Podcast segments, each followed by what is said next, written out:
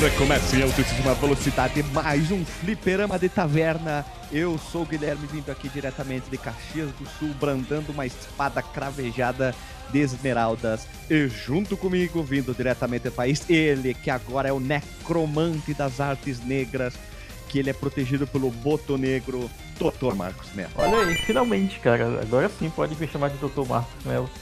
E, e eu, eu tava pensando em que categoria seria levado aqui no podcast depois da, da, da conquista do título. Doutor E eu acho que necromante das talvez artes negras. jus. Necromante das artes negras, que ele é cultuador do antigo ser sobrenatural, o Boto Negro Rosa de oito barbatanas, né? Bem, é mais fácil do que imaginar o que seria um necromante das artes brancas, cara. É, pode ser. Tu ressuscita as pessoas do, pro bem, então, pode ser. Em vez de elas virarem um zumbi, elas voltam a ser pessoas do bem, assim, vão, vão bater na casa dos outros. Alô, você gostaria de ouvir a palavra do necromante das artes brancas? Assim? Sim, sim. Que horrível, né? Qualquer pessoa que, qualquer pessoa que vai na, na, na porta dos outros domingo de manhã não é boa pessoa, cara. É, eu acho que ressuscitar pessoas pra, pra dar sopa pros desabrigados é o que eu faria. ó. Boa, parabéns. O da matar fome na África, né? Virar uma, tipo um exército de, de cozinhadores, plantadores, coisas assim, né? Sim, eu ia tipo ressuscitar o Hitler assim pra ser um, um líder do- do- dos, dos exércitos de que, leva, que levam alimentos assim pros desabrigados na África, sabe? Não ia dar certo, né? Sabe disso, né? Pois é. O Hitler que- na África. Pois é. Que viagem, hein, Marcos Mello. Virou doutor, já tá louco da cabeça. Já pirou, já pirou o melão, né? É, são as consequências, cara. A gente fica sequelado. Mas parabéns, parabéns ao título. Antes a gente se chamava Ah, carinhosamente, Calma, né? calma, calma, O calma. título, eu quero, eu quero... Pera aí, a gente chamava de carinhosamente de doutor, agora tu é martelado, confirmado doutor Marcos Mello. com ferro e fogo. E agora, é, tipo, eu, eu também quero agradecer né, as pessoas que me deram as felicitações lá no grupo do, do Telegram. Todo mundo lá que, que me deu parabéns e tal. Não deu pra me responder todo mundo, mas é porque eu paro pouco, cara, pra ver às vezes o Telegram. E quando eu paro, tem lá várias mensagens, tem várias menções e tal. É, valeu pra toda Então, a cara galera. ocupado, eu né? acho Tem que doutorar, né? Tem que doutorar. Sim, muito cara. Eu, eu- tanto que, tipo, eu, eu realmente eu não sou aquela pessoa que. Quem me conhece pessoalmente, principalmente sabe disso. Eu não sou a pessoa acostumada a ter momento de popularidade, sabe? Eu fiquei. Nossa, eu quase chorei de emoção quando eu tava lá apresentando meu trabalho e eu vi o auditório lotado. Falei, velho, é a primeira vez que eu vejo o auditório lotado, cara. Mas e quando tu faz as tuas palestras de coach que tá sempre cheia, mano, gritando, Marcos! Ah, Mello!" Quando eu vou falar. ah, quando, quando eu vou falar de turnover e, É e isso. rotating job, é, aí eu, eu outra parada, cara.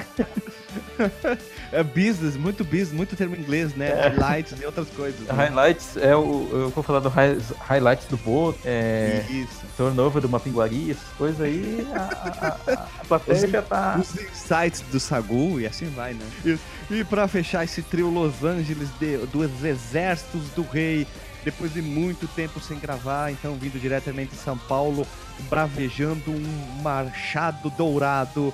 E ele é, ele é, é, como é que posso dizer, ungido pelas vozes de Tupac, então nosso grande amigo Fábio Franzino, ou Fábio Franzino. Isso aí, caralho. Cara, o último, eu tava olhando aqui no Google, o último podcast que eu participei no Fliperama foi pra falar de filme, cara. Olha aí, hein, mano. Olha aí, Estreou, ó. estreou Pô, no primeiro O filme do. Shinsumi. Olha Foi aí. 138, cara. Olha aí. Pra falar de Big Troubles in Little China. Como é que é o nome em português mesmo? Aventureiros do Bairro Proibido. isso aí. Isso, O do Jack. Jack, ei Jack, ei Jack. A gente Já- jogou essa porra no, no, no podcast, né? É, o dublador, coitado, não se decidia se era Jack ou Jack, né? É verdade, pode crer. Mas, pô, cara, obrigado pelo convite aí. Pô, faz tempo, tava com saudade de gravar com vocês, falar com vocês. Já que eu não gravo faz bastante tempo, né? Até o meu próprio podcast, por questões de trabalho, mas, pô, fico feliz de só, estar aqui hoje. E isso pode confirmar até uma coisa que, tipo, em várias gravações que o, o Fábio participou, o Fábio, eu não tava, né? E dessa vez, e dessa vez tá nós dois juntos, então a gente não se odeia, cara. É verdade, cara. É isso aí. É porque na maioria das vezes que, que chamavam o Fábio, eu tava em viagem, eu, tipo, eu tava em campo, eu tava na minha Comendo cidade, polenta frita, né? Todas Pois essas é, coisas. pois é. É isso aí. Eu queria fazer uma observação bem rápida aqui antes de ir pros recadinhos. Eu tava pensando assim, momentos que tu, tu tá muito preocupado pensando na vida, tipo, cagando, tu tá pensando na vida, né? Aí de repente eu pensei assim. Ah, pensei muito. só, É, claro, a gente tem que pensar, né? E aí eu pensei, quando eu tiver um filho, e vou dar o nome dele de Verini. Olha que bom o nome dele. Sabe por quê? Olha, olha, tá ouvindo aí, Lili? Ó, é, ela já sabe a história. Porque quando ele tiver um neto, vão chamar ele de Vô Verini. Caralho, puta que pariu. ah, é, dá tempo de desistir da gravação ainda? Não dá mais. Mas foi É, boa, né? Foi boa, né? Vai dizer. Ótima. Eu só esperava isso de mim, cara, mas não. Ah, é que não, é que assim, acho que tem que ter. Todo podcast tem que ser dividido em vários percentuais. Tem o percentual do bobo. Piadas Uhum. ruins que eu assumo é sempre essa parte, né? Então vocês são a- a- o lado técnico, né? E eu sou o lado das piadas ruins. Normalmente é o Alisson que assume É. isso aí, eu e ele se dividimos nas piadas ruins, né? Então hoje Exato. só tem eu, então é o percentual maior sobre a- as minhas costas, né? A professora. É, mas como o Marcos Melo não pretende ter filhos, eu acho que eu não faria essa piada. Ah, tu não pretende ter filho, um doutorzinho, um Marquinhos? Marcos Júnior? É, um doutorzinho. Não vai ter filho, Doutinho. não vai ter um Marquinhos. Ah, que pena, o mundo tá chorando por ti, Marcos Ele- Melo, agora. Ele seria muito rápido, cara. Aí seria o relâmpago Marcos. Eita! Outra piada, mas a tua foi melhor, Ah. que a do Wolverine. uma pior que a outra, uma pior que a outra. Então, depois dessas da outra. da sessão da tarde. Então, depois dessas é, piadas ruins, vamos rodar a vinhetinha, vamos pros recadinhos, depois vamos voltar. Se você quiser enviar um e-mail para a gente, você manda um e-mail para contato@fliperamadeboteco.com. Se você quiser entrar no nosso Facebook e o nosso Twitter, é facebook.com/fdeboteco e o Twitter também é twitter.com/fdeboteco. O nosso grupo do Telegram é t.me barra fliperama de boteco. E você pode também ajudar a gente lá no Padrim com algum dinheiro, alguma verba que você possa em padrim.com.br barra fdb. E roda a vinheta.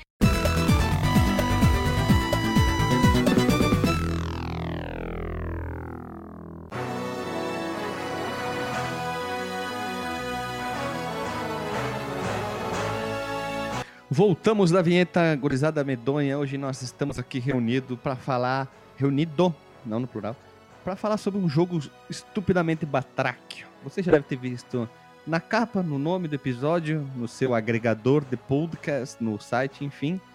Não, então nós estamos aqui para gravar sobre Dungeons and Dragons Tower of Doom, que é um banner up medieval de altíssima qualidade com muitos elementos de RPG que foi lançado apenas para arcade, inicialmente, lógico, né? E com suporte de 1 a 4 players, o que era um diferencial, que nem todo Binner Up tinha isso. Tipo King of Dragons tinha 3, né? Era um- uma coisa diferente. E para variar, o jogo foi desenvolvido e publicado, mão no coração, a nossa querida Capcom. E ele chegou ao mercado no ano de 1993 e é o primeiro jogo de arcade baseado na franquia de RPG de mesa Dungeons and Dragons, usando o cenário, o cenário, desculpa, Mystara. Já teve outros jogos do Dungeons and Dragons, sim, mas esse é o primeiro usando esse cenário, eh, que foi lançado para Binner Up pela Capcom para arcade. Olha só que bonito, né? Veja você. Que Esse- desânimo. esse né? jogo. O caso, o- o- a parada que mais me assustou quando eu tava fazendo pesquisa, quando você, me- quando você me convidou, é descobrir que esse jogo tem tantos anos, cara. Tipo, 93 e ele tem uma qualidade absurda, cara. Isso é Insípida, inodora, inorgânica, né? Insalubre. Uhum. E pra, só pra completar, assim, hoje, é, mais ou menos um- uma hora atrás, eu tava. Eu joguei de novo pra relembrar, né? Porque fazia muito tempo que eu não jogava. Cara, e é impecável, velho. Ele é tipo. Eu não sei se a gente vai entrar nesse, nesse mérito no, no futuro, mas ele, ele é o que precede esses action RPG de hoje em dia, né, cara? Que você troca É. de magia, Pode ser. né, cara? Puta, Dessa vez eu vou discordar do impecável, mas a gente já chega lá. Olha, Eu- Marcos Melo é um cara que ele, ele é o provocador da, da, da- da conversa, né? Sempre tem um cara que diz assim, é legal isso, aí o outro diz, é legal, aí vem um diz, hum, discordo. Brincadeira, Não, Marcos. Quem fala era só discorda é o Alisson. é isso. É, então, eu só ia perguntar uma coisa. Esse jogo, ele é um dos primeiros que usa CPS2, né, como plataforma, né, da, da Capcom, não é? Ele tem Ah, cara, assim, de... Ele, ele- ele- eu, sei não, eu não sei se é o primeiro, mas é um dos primeiros sim a usar a plataforma já CP, a placa CP, CPS 2, porque é uma evolução absurda, né, pro do- dos jogos da CPS1 pro CP, CPS2, né? É, Principalmente em ele tem- movimentação, ele- é, tudo isso, né? Ele tem um pouco da cara da CPS1, assim, tipo, a gente vai ver quando a gente for gravar no futuro do. Como que é o outro? Shadow, Star. é, Shadow, Shadow of Mistral, né? Isso. Esse, esse eu, eu acho que ele tem uma evolução tanto gráfica quanto sonora, assim. É igual que o som desse aqui é bacana também, mas é, ele, ele é uma evolução nítida, assim, da, da fórmula desse jogo aqui. E não que seja algo ruim, mas ele tem um pouco, assim, ainda da, da- de vestígios, a fonte, alguns gráficos ali, algumas imagens, é, comparado com a CPS1, né? É, Ele me lembra um pouco, assim, dele, né? graficamente, ele me lembra um pouco graficamente a versão do Street Fighter Alpha para CPS1. Das cores, sim, né? Principalmente cor, Uhum. a paleta e tal, as- alguns personagens. Mas o Street Fighter ainda tem a sua própria, digamos assim, a sua própria cara. Mas tu vê que é a Capcom no É. meio ali. Tu sente o, o fedor da Capcom jogando o jogo, né? É, como, como diria um coach, ele feels like a CPS1 game. Calma, dona. Palmas pra isso. Uma cami... Quero uma camisa, um pôster sobre isso, Marcos. Ah, que agora tu é É, doutor, tu pode falar, né? Tá Tu liberado. tá habilitado a falar inglês, francês, alemão, Tô- russo. eu tô enabled a, a speak about everything. Então, vai ficar o link no Porsche da, do, uma imagem do arcade oficial do, do Tower of Doom e também do cartuchão que vinha para engatar na placa CPS2, que essa era um dos diferenciais, né? É um cartuchão do tamanho de uma mochila de criança, mais ou menos, para engatar ali. Vai ficar o link, conseguir achar nas internet da vida ali. Uma imagem bem bonita dele mesmo, né? É, é, é. Nunca vi o arcade, tá? Nunca vi. Ele não tive oportunidade de, de ver um arcade que essa é- seria a próxima pergunta, já como nós conhecemos o jogo. Então tu, Fábio, tu que me falou que go- gostava muito do jogo, que gostava, onde é que tu conhecerdes o Tower of Doom? Pô, cara, hoje em dia eu moro em São Paulo, mas eu sou original do Rio de Janeiro e eu morava em Marechal Hermes, onde é conhecido pela batata de Marechal, né, que as pessoas que moram no Rio de Janeiro sabem. E lá tem um parque, tinha, não sei se ainda tem um parque, e na frente do parque tinha um fliperama que tinha esse jogo. Eu ia escondido do- da- dos meus pais jogar lá, porque meus pais não deixavam jogar é, fliperama e e etc. Mas eu ia lá jogar, cara, e puta, esse jogo ele gastou muito meu dinheiro, cara. Muito mesmo. Te deixou É, mais mesmo. pobre? Porra, minhas moedas roubadas do meu pai era. Eu ia tudo nesse jogo. Era tudo na Torre do Inferno, né? Sim, cara. E, e tem, e tem um detalhe que eu ficava puto com esse jogo, que eu fiquei puto hoje também, cara. Quando você morre, você não pode trocar de personagem, cara. Verdade, cara. Puta, Puta, isso como é que pode Olha aí, ó, olha aí, ó. Só o Shadow eu- que implementaram isso, né? É, e outra parada que, eu, que, eu- que a gente tá muito acostumado com jogos de beat'em up mais, mais recentes, né?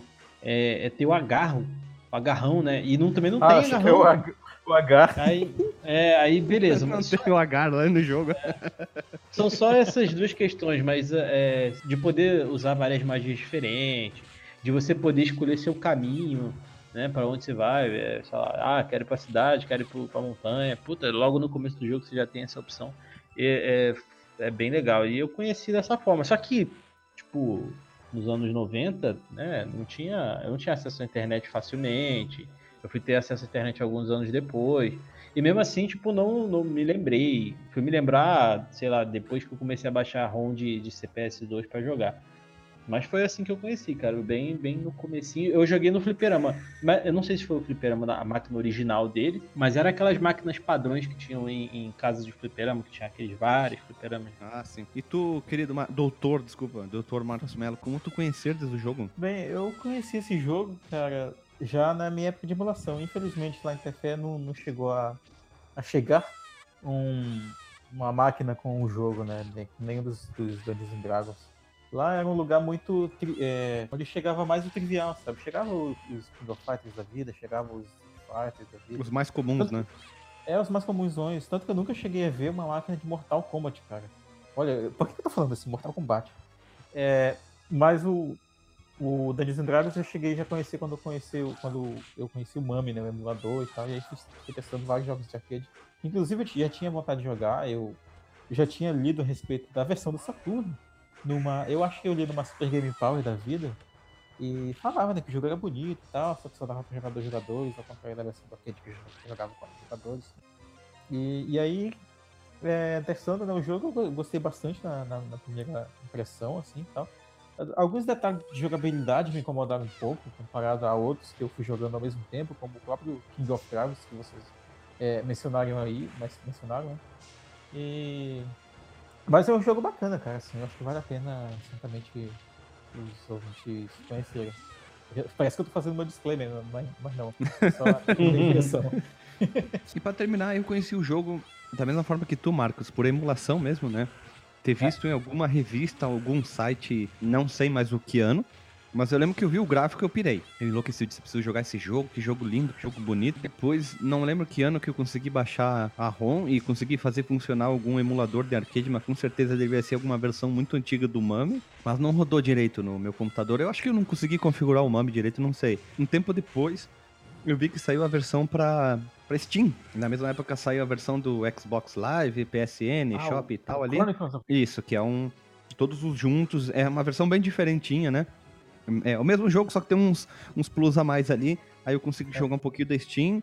E quando saiu a versão pra Play 3, aí eu comprei e joguei os dois de cabo a rabo inúmeras e inúmeras vezes, depois com o Raspberry Pi também, joguei várias e várias vezes, né? Então, infelizmente, eu gostaria de ter jogado em arcade isso, nunca vi o arcade desse, desse do, do Tower of Doom em mãos, assim, né? ao vivo e a cores, nunca toquei, mas imagem na internet é o que mais tem, né? Mas eu só achei imagens para quatro jogadores mesmo, né? O que é hum. uma coisa bacana. E a versão do, do Saturno que tu comentou foi uma versão, vamos dizer, capada, já que só tinha suporte para dois jogadores. Mas mesmo assim a caixinha é lindíssima, é muito bonita. O, aquela compilação que saiu lá só no Japão é lindíssima. Eu, se tivesse um Saturno e conseguisse comprar isso aí, acho que eu compraria só pela capa, de tão bonita que é. É, o, o, o Alexandre ainda tem Saturno? Tem um, um só, se não me engano. Ah, sim. Ah, é verdade. É. Pede aqui pra ele comprar. Então, pela primeira vez a gente tá falando sobre um pouco mais sobre RPG em si, apesar que a gente já falou sobre o Mario. E tu tava lá, Fábio, olha ali, ó, tu gravou com nós Super Super Mario World, né? Olha ali, ó, novamente hum, é RPG. Então nós vamos falar, é, nós vamos falar bem rapidinho o que é RPG, D&D e Mistara. RPG basicamente é, é, é, um jogo, sim, lógico, né? Onde que tu vai interpretar algum personagem e vai ter uma pessoa que conduz aquela história. Só que ela não diz pro personagem o que ele tem que fazer ele te dá vários chances e tu faz aquilo que tu quiser. Tu pode ir para esquerda, para direita, para cima, para baixo, falar com as pessoas, interagir com elas. Só que o chefe te diz: Ó, tu falou com tal pessoa, tu viu isso, tu viu aquilo, tu vai uh, enfrentar tal pessoa, e ele vai decidindo o que a pessoa vai encontrando pelo caminho. Ele não, não narra a história como num filme e tal. O próprio jogador decide para onde ele vai e tu tem que interpretar aquele personagem. Se é uma pessoa mais braba, tu faz uma pessoa mais carrancuda, se é uma pessoa mais feliz, tu tem que interpretar todas as características daquele personagem como um ator faria, né? É aquela mesma ideia. Só que é, é, os RPGs eles têm sistemas e regras. E aí que entra uma quantidade incalculável desses sistemas. Existem para tudo que tu for jogar. Exemplo, tem Vampiro a Máscara, tem Lobisomem, GURPS, o D&D, que a gente está citando aqui, Defensores de Tóquio, já está na terceira edição, que é um brasileiro, né? Nós temos o Desafio dos Bandeirantes, que é brasileiro também. Temos Tormenta, que talvez seja o mais famoso, que já tem muito livro é, feito em cima dele. Old Dragon, que é um mais novinho. E Tagmar, sendo que eu já joguei todos esses, menos Desafio dos Bandeirantes e Old Dragon. Eu tive a oportunidade, quando era mais novo, de jogar vários e vários sistemas. E é, é bem divertido, né? Ver as suas regras, as suas ambientações, principalmente o lobisomem que joga só com lobisomem, vampiro com vampiros e tem todas as regras para te jogar com vampiro. Né? O Tagmar ele segue uma linha bem simples, muito parecido com o Dungeons and Dragons. É um RPG muito é, com poucas regras para não ficar trancando o jogo. O GURPS é o contrário disso, tem mil e uma regras para tudo. Defensores de Tóquio, não sei se vocês chegaram a jogar, meus nobres colegas da gravação. Ele é divertido ah. para quem gosta de jogar aquela coisa japonesa, tokusatsu, anime. Ele é muito focado no humor. Eu joguei algumas aventuras, é, uma mistura de tokusatsu com Cavaleiro do Zodíaco. Tem algumas regras que tem que ser levada muito a sério. Na época a gente levava, tipo, o teu personagem tem que ter o grito ridículo. Então toda vez que tu for atacar um inimigo, tu é obrigatoriamente a falar o nome do golpe, exemplo. Então isso deixava o jogo divertido. Senão tu tomava dano, exemplo, ah, o teu é, soco do Boto Rosa, então tu tinha que falar Ah, rola o dado, toma tanto de dano, soco do boto rosa. Tinha que. Essas coisas que era divertido, sabe? Eu achava que dava mais emoção pra aventura. Tanto que eu tinha feito um Cavaleiro do Zodíaco, que era o Cavaleiro do Lambari. Aí ele tinha os golpes baseados num lambari, assim, que é um peixe, assim. É, é idiota. É, era. Se não me engano, era, era rabada do lambari. Era um negócio assim, bah, mas era uma escracheira total. E ninguém morria. Tu tomava dano, era meio que desenho do perna longa, sabe? Aqueles desenhos assim, tu tomava dano, você machucava, mas nunca Se o morria. Alisson jogasse, ele seria tipo rabada do jacaré vermelho. Isso, seria algumas coisas assim. Sete caudas do jacaré, alguma coisa assim, sabe? É. Eu joguei muito RPG quando era novo. Eu joguei muito. O que mais joguei foi D&D GURPS. Joguei também Vampiro, só que já na adolescência pra cima ali, né? Já adulto. Só que o Dungeons and Dragons sempre foi o que eu mais gostei mesmo, assim.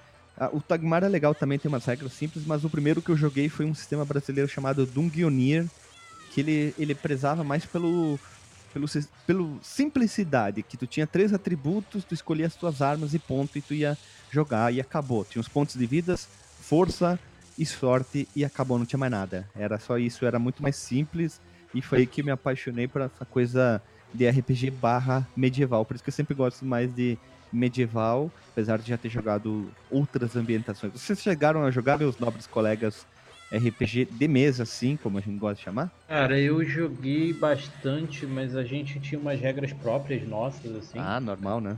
É, a gente não se baseava muito em, em nada. Pra você ver, eu tinha um jogo de tabuleiro do Homem-Aranha.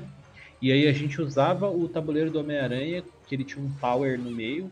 Olha ali. Sei lá, a missão era, sei lá, derrotar alguma coisa que tava naquele tower ali. Mas enfim, é, o que eu cheguei a jogar foi o RPG da Marvel, que se eu não me engano ele é baseado no, no Tóquio aí que você falou, no sistema. É, é é Defensores nome? de? Defensores Ou de 3D&T. é, então eu acho que ele é baseado nesse, nesse sistema, porque pelo que você falou, ele é bem parecido. E, cara, só, a minha experiência como RPGista, assim, verdadeiro mesmo, foi, foi só assim. Eu joguei muito no videogame. Mas assim, acho que para ilustrar mais, mais de uma forma prática, né, quem assistiu Caverna do Dragão, aquele aquele a, a carinha que vestia vermelho que se chamava Mestre dos Magos, ele era um mestre do jogo, né, cara? É, era o que Dungeon no- Master. Dungeon Que no inglês era é. Dungeon Master, não o Mestre É. dos Magos, né? Mas a Sim. adaptação ficou legal pro português, Sim. eu achei mais legal do que Sim. Dungeon Master, eu acho que ia ficar lá Mestre da Dungeon, da O Dungeon ia ficar da- estranho, né? Mestre da masmorra. né? Da me, Masmorra Mestre, olha, ia ficar tudo, qualquer adaptação usando Mestre e Masmorra, ou Dungeon ou Caverna ia ficar ruim, né? E tu, Marcos, jogou RPG? Cara, infelizmente eu sou um párea social nessa, nesse meio, velho.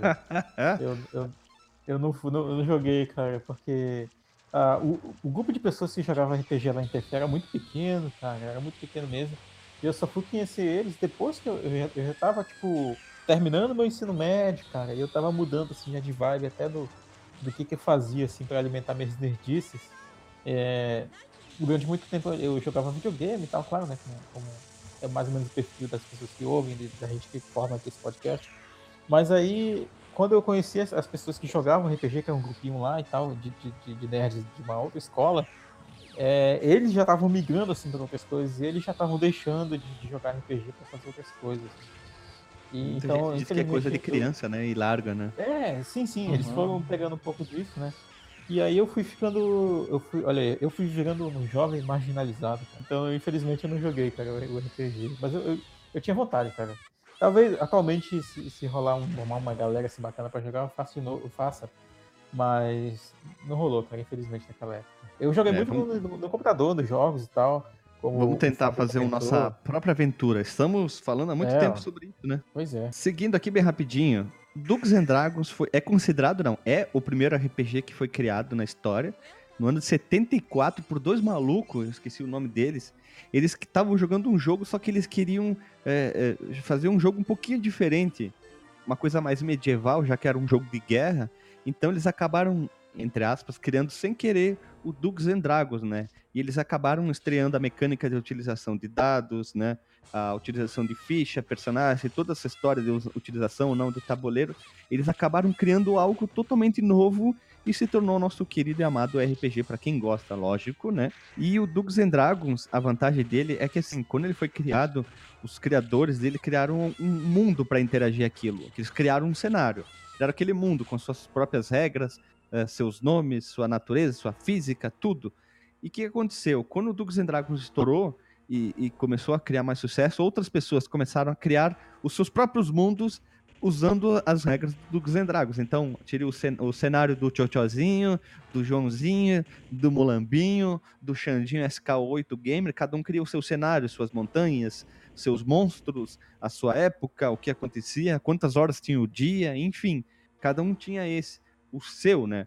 E dentre esses vários cenários, é, surgiram muitos famosos que já foram é, criados, descontinuados e foram surgindo novos. Tipo, temos o Ravenloft, que é conhecido por ser é, é, é, de terror, né? Com foco no terror. Eu gostaria muito de ter jogado isso, mas nunca pude, pude jogar. Tem o Dark Suns, tem o Forgotten Realms, tem o Dragonlance. São cenários muito famosos dos Dungeons and Dragons. A grande maioria, de, maioria desses já nem existe mais. Tem o Mistara, que deu origem ao, aos dois jogos aqui, lógico, que é um mundo ficou muito famoso por muito tempo. Ele foi lançado no Brasil, até eu fui procurar isso aqui com o nome de Carameicos, pela editora Abril, chegou a ser lançado aqui, mas acabou que a TSR, que hoje é a dona, tudo que tem, envolve a Dungeons and Dragons, eles encerraram os mundos e hoje alguns outros mundos foram criados novos também, né? Tem mundos com fantasia medieval, tem mundos com mais pé no chão, nem tanto fantasia, mas mais medieval. Daí tem mundos é, futuros, né? Cyberpunk, enfim, né? E tem, tem muitos e muitos cenários. Vai ficar o link no Porsche com uh, dois links importantes, que são os sistemas, todos os sistemas de RPG brasileiros, os principais sistemas de RPG e alguns dos principais mundos de Dungeons and Dragons. Eu sempre joguei no genérico que cada um criava, mas esses aqui eu nunca criei. Nunca joguei, desculpa. E o Mistara teve alguns jogos lançados, que foi o, em 92 o Dungeons and Dragons Horde of Griffon por Turbo, TurboGrafx 16. Em 92 também nós temos o Warrior of the Eternal Sun pro Mega Drive. O Final o Fantasy Empire para DOS em 93 o Tower of Doom, já agora nosso querido, e o Shadow of Mistar, os dois para CPS 2, que foram os jogos que foram desenvolvidos em cima desse cenário Mistara, que tinha suas próprias regras, cidades, mundos, personagens famosos, suas próprias regras que as pessoas tinham que jogar e seguir aquilo. Claro que podia dar uma uma miguezada, né? Mas ficava muito preso naquele cenário lá, o que era legal, que tinha muita gente que gostava de algum cenário mais assim, mais assado, enfim. E quem jogou o jogo de card games Spellfire, não sei se vocês chegaram a ver isso, é, ele é baseado no mundo do, do Dungeons and Dragons, tem todos os as principais campanhas até a época de lançamento do card tem lá, tem o Dark Sun, Forgotten Realms e afim, tem todos eles lá bem detalhadinho, que é bem legal lá também. Pergunta, cara, esses jogos anteriores aqui ao Tower of Doom, eles têm que estilo? É mais voltado para RPG? É o RPG. É RPG na... veio, sabe? Aquele visão em primeira pessoa, tu seleciona o personagem, tu vai batalhando, vai grindando. Ele segue mais essa linha, mais RPGística, não tão ação. Como eram os RPG clássicos, sabe? É, o... é... mas no caso os RPGs ocidentais daquela época, né? A maioria é primeira pessoa, né? Isso, que nem o Final o Fantasy, desculpa, o Phantasy Star 1, sabe? Tu tem aquela visão, tu vai entrando no, nas cavernas, tu vai andando pelo cenário, tu vai conversando com as pessoas, tu vai vendo o que, que tu pode fazer na cidade, eles seguem mais essa linha, sabe? Eu não sou muito fã, porque eu acho que é, não é tão atrativo como alguns outros RPG. Não tô dizendo que é ruim, mas tem gente que gosta é, ainda. É. Né? O RPG ocidental ele demorou muito assim para ter uma identidade. Isso. Eu não, não, não curti muito, né? E para finalizar esse assunto do Dungeons Dragons, vai ficar o link no Porsche dos três filmes que foram lançados, que é um pior que o outro, eu tive o desprazer Puta de assistir. Pariu, é. São ruins, né? Nossa, é, velho. Que é Dungeons and Dragons A Aventura Começa de 2001, Dungeons and Dragons 2 O Poder Maior 2005 e Dungeons and Dragons O Livro da Escuridão de 2012. Vai ficar o link dos três filmes.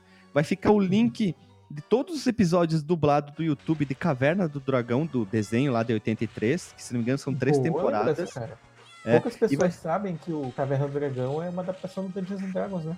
É, tem o mesmo nome, né? Que estranho, né? Não, não, não, tipo, poucas pessoas, principalmente assim, do público mais moderno, né? Porque. Ah, não, sim, né? Mas É, o nome, então- né? É verdade, isso é verdade. É, o nome estranhamente. original é né? And Dragons. Eu lembro que eu já jogava RPG quando eu comecei a assistir Caverna do Dragão com mais atenção, sabe? Eu não, não dava muita bola, assim, pro desenho.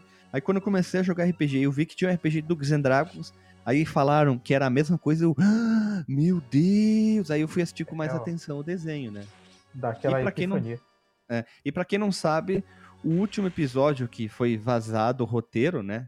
Não, nunca foi desenhado o roteiro. Um brasileiro fez uma HQ incrível, muito bem desenhada. Ele pegou o roteiro dos roteiristas, lógico, do desenho. Ele desenhou aquilo e lançou na internet. Eu já vi em vários idiomas, já traduzido. É impecável. Não sei se vocês já leram. É muito legal. Link no- post. Link no post. Isso. E também vai ficar o, o filme Dragonlance Dragons of Autumn Twilight, que é um desenho que eu assisti há muitos anos atrás também, baseado no primeiro livro das trilogias The Crônicas de Dragonlance. Eu cheguei a ler um pedaço desse livro, se eu achar eu vou botar para download também.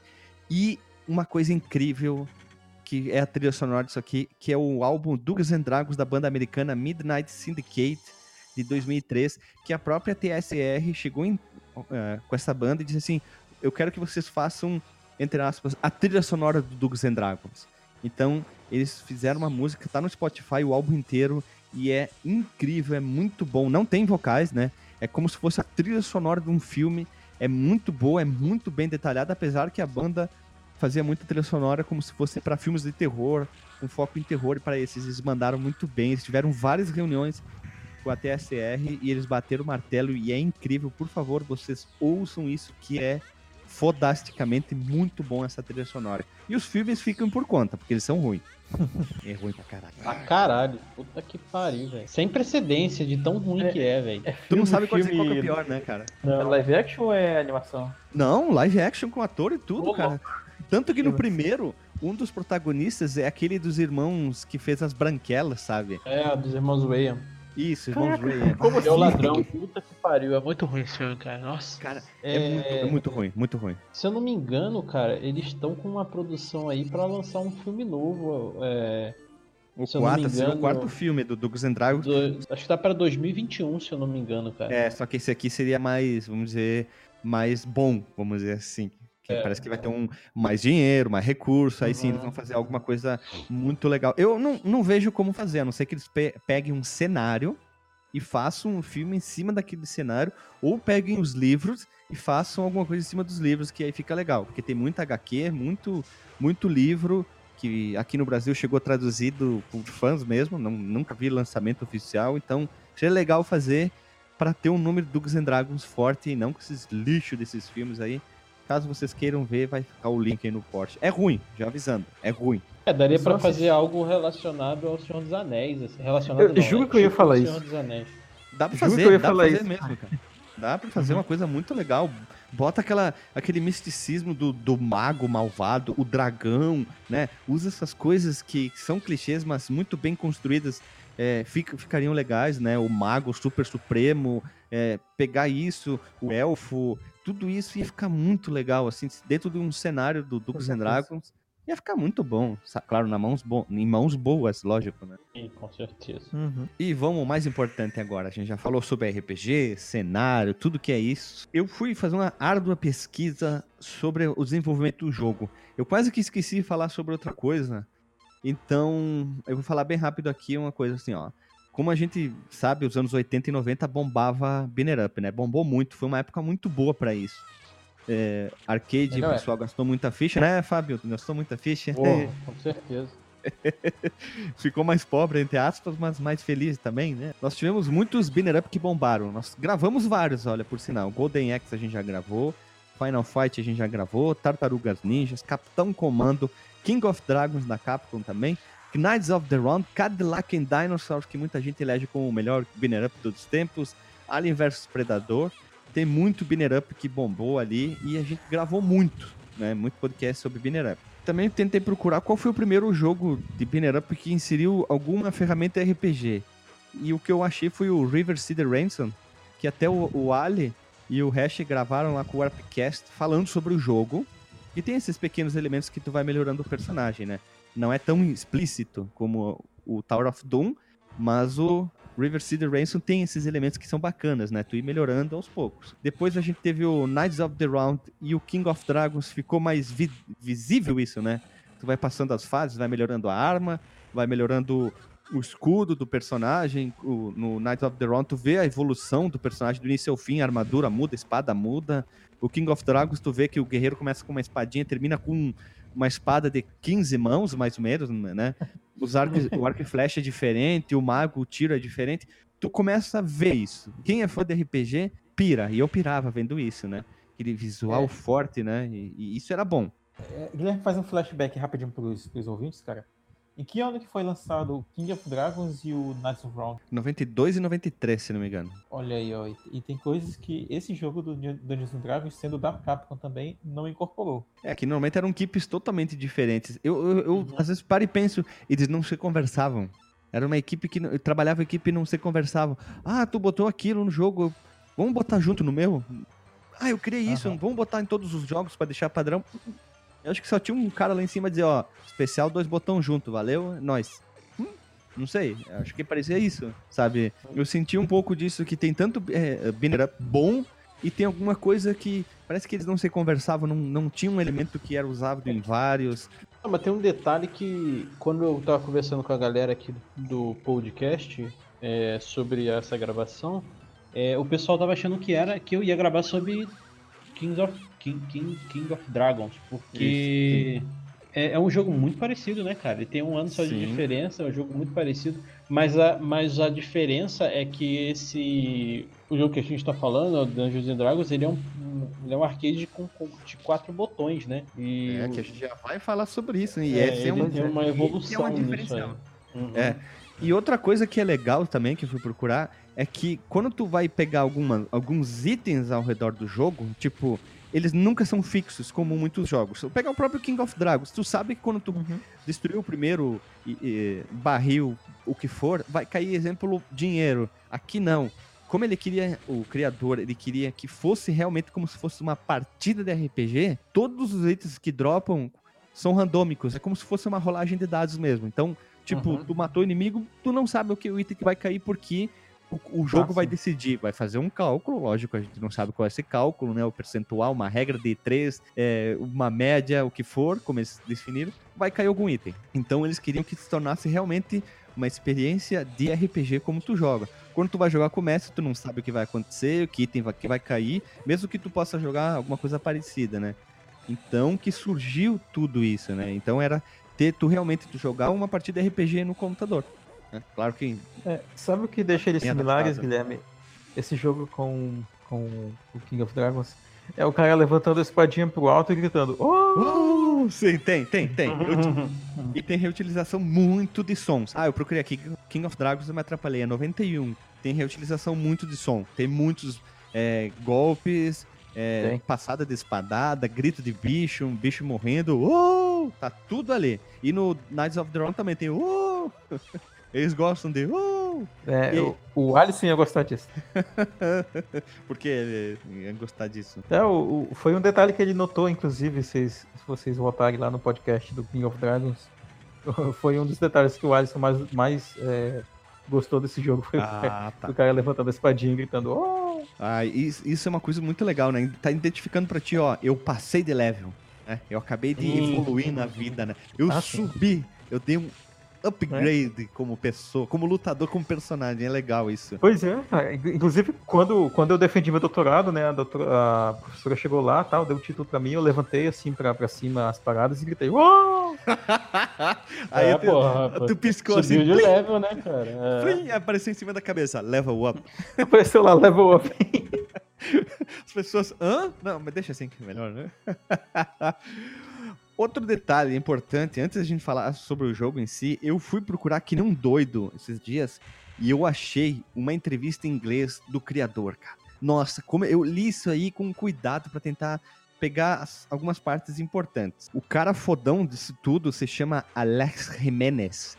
É um americano, só que detalhe, quem estava responsável por isso era a Capcom Japão. Só que é, a Capcom Japão, ela estava querendo trabalhar com uma, uma IP, ó que bonito, americana, americana não, ocidental, ori, oriental, ocidental, é, ocidental, oriente é lá, isso.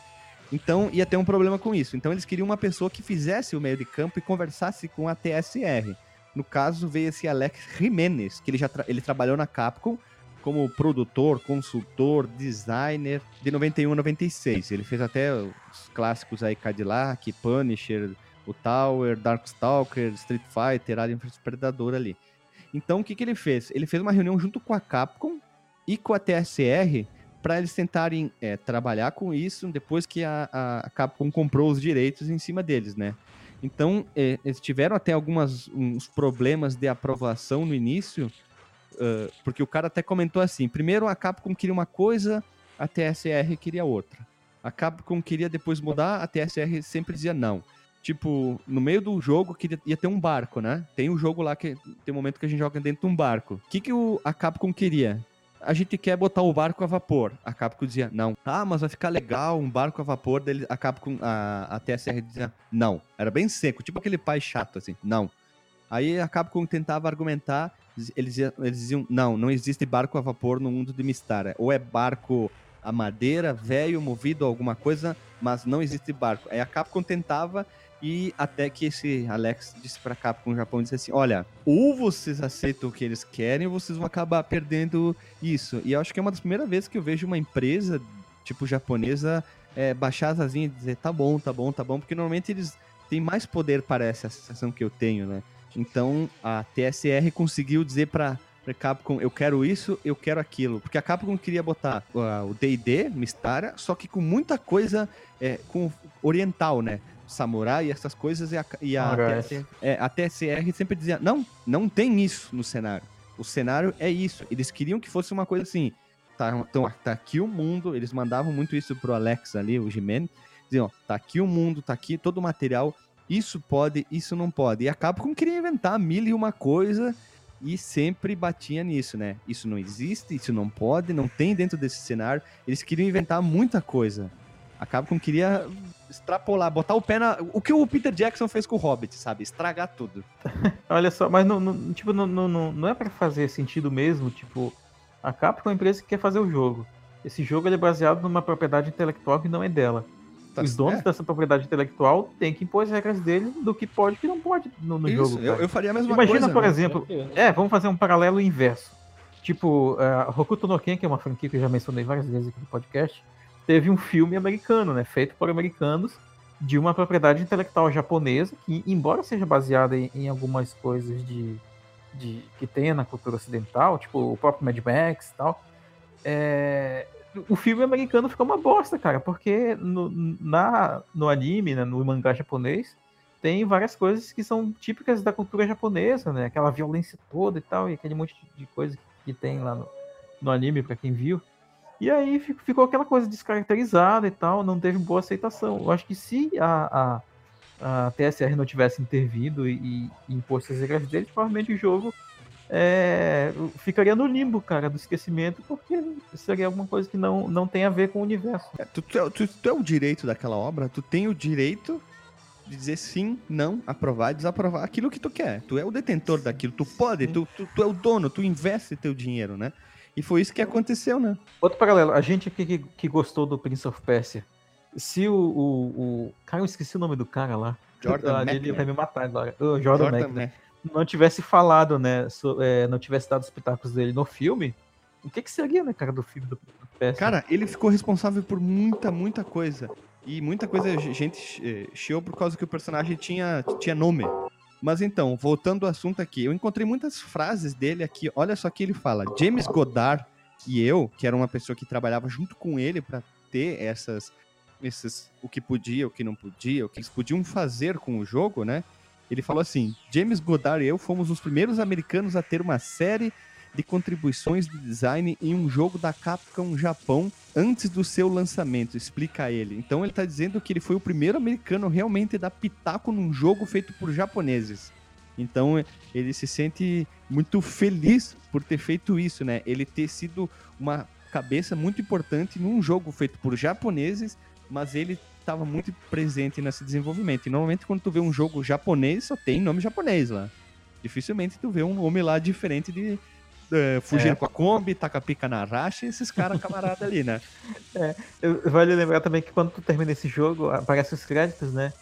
E ele é da, da, época ainda que a Capcom usava um monte de pseudônimos, né? Pros ah, sim, programadores sim. e tal. É tudo nome fantasioso, é nome que. É, pseudônimos que eles usavam, né? Inclusive, a maioria desses nomes foram criados por causa da, da, da por causa deles lançando jogos para os consoles, né? Onde eles não podiam divulgar os nomes das pessoas mesmo. É o próprio Alex Jimenez tem algum jogo, se não me engano, é o Darkstalker ou Street Fighter, ele saiu como Heaven Jimenez. Heaven, olha só. Nossa. Que loucura. Pois é. Que merda, hein? É. Tem muito mais coisas que eu li lá e fiquei maluco, assim, com que ele foi descrevendo projetos, processos e processos. E eu fui pegando algumas partes aqui e eu vou, eu vou falar outra coisa que seria, que seria legal, né? Dos problemas que estiveram de conversação, mas a gente chegou ao consenso que é verdade, né? A TSR tinha toda a razão de não querer cagar o Peter Jackson exemplo hoje, né? Ele quis fazer a sua visão de um livro simples, transformou uma obra complicada, dificilmente de ser digerida, mas cada um, né, vê como quiser. Eles fizeram um teste na Gen Con, que era uma convenção anual de jogos, de tabuleiros e afim e tal, a TSR ela tinha um, um stand gigante em forma de castelo. E naquele ano, lá em 93, eles conseguiram colocar lá uma máquina de teste do Tower of Doom. E aí ele disse que ele ouviu as pessoas que estavam jogando ali perto das máquinas, ele chegou lá, né? Ninguém sabia que ele era o, a cabeça, o responsável, como é que falaria? O manager, talvez assim, né? O coach principal do jogo. e, ele, e, ele, viu que as é. pessoas comentavam e tal e tal, e né? Bah, olha o jogo aqui. Ele, eu vi muitos murmurinhos das pessoas comentando assim, e ele disse que ele era o, que... Olha só, Guilherme, ele era o ah. main designer. Isso, main designer, tudo. Tem que falar só inglês agora. Composer, né? Main composer, main production.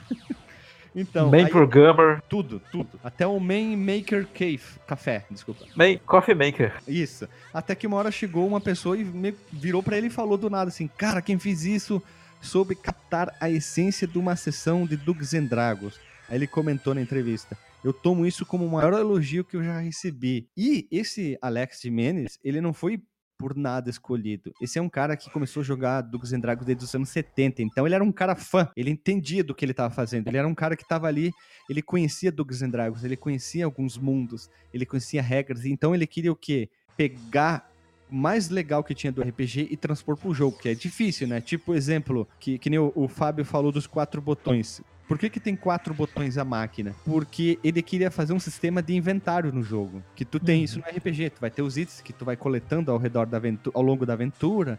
Tu vai usando, jogando fora, como é normal do RPG aqui. Tipo, quem jogou Diablo sabe disso, né? Tá, teu inventário tá sempre cheio. E ele queria colocar isso, então teria um botão de ataque e um de pulo, que é o mais comum no jogo de banner up. Tu aperta os dois botões juntos, tu usa o especial. O que que faz isso? Barateia a máquina, né? só tem dois botões. E ele queria que tivesse mais dois botões. O botão de menu e o, o botão de usar o botão, o, o item do menu. Inicialmente a Capcom não queria.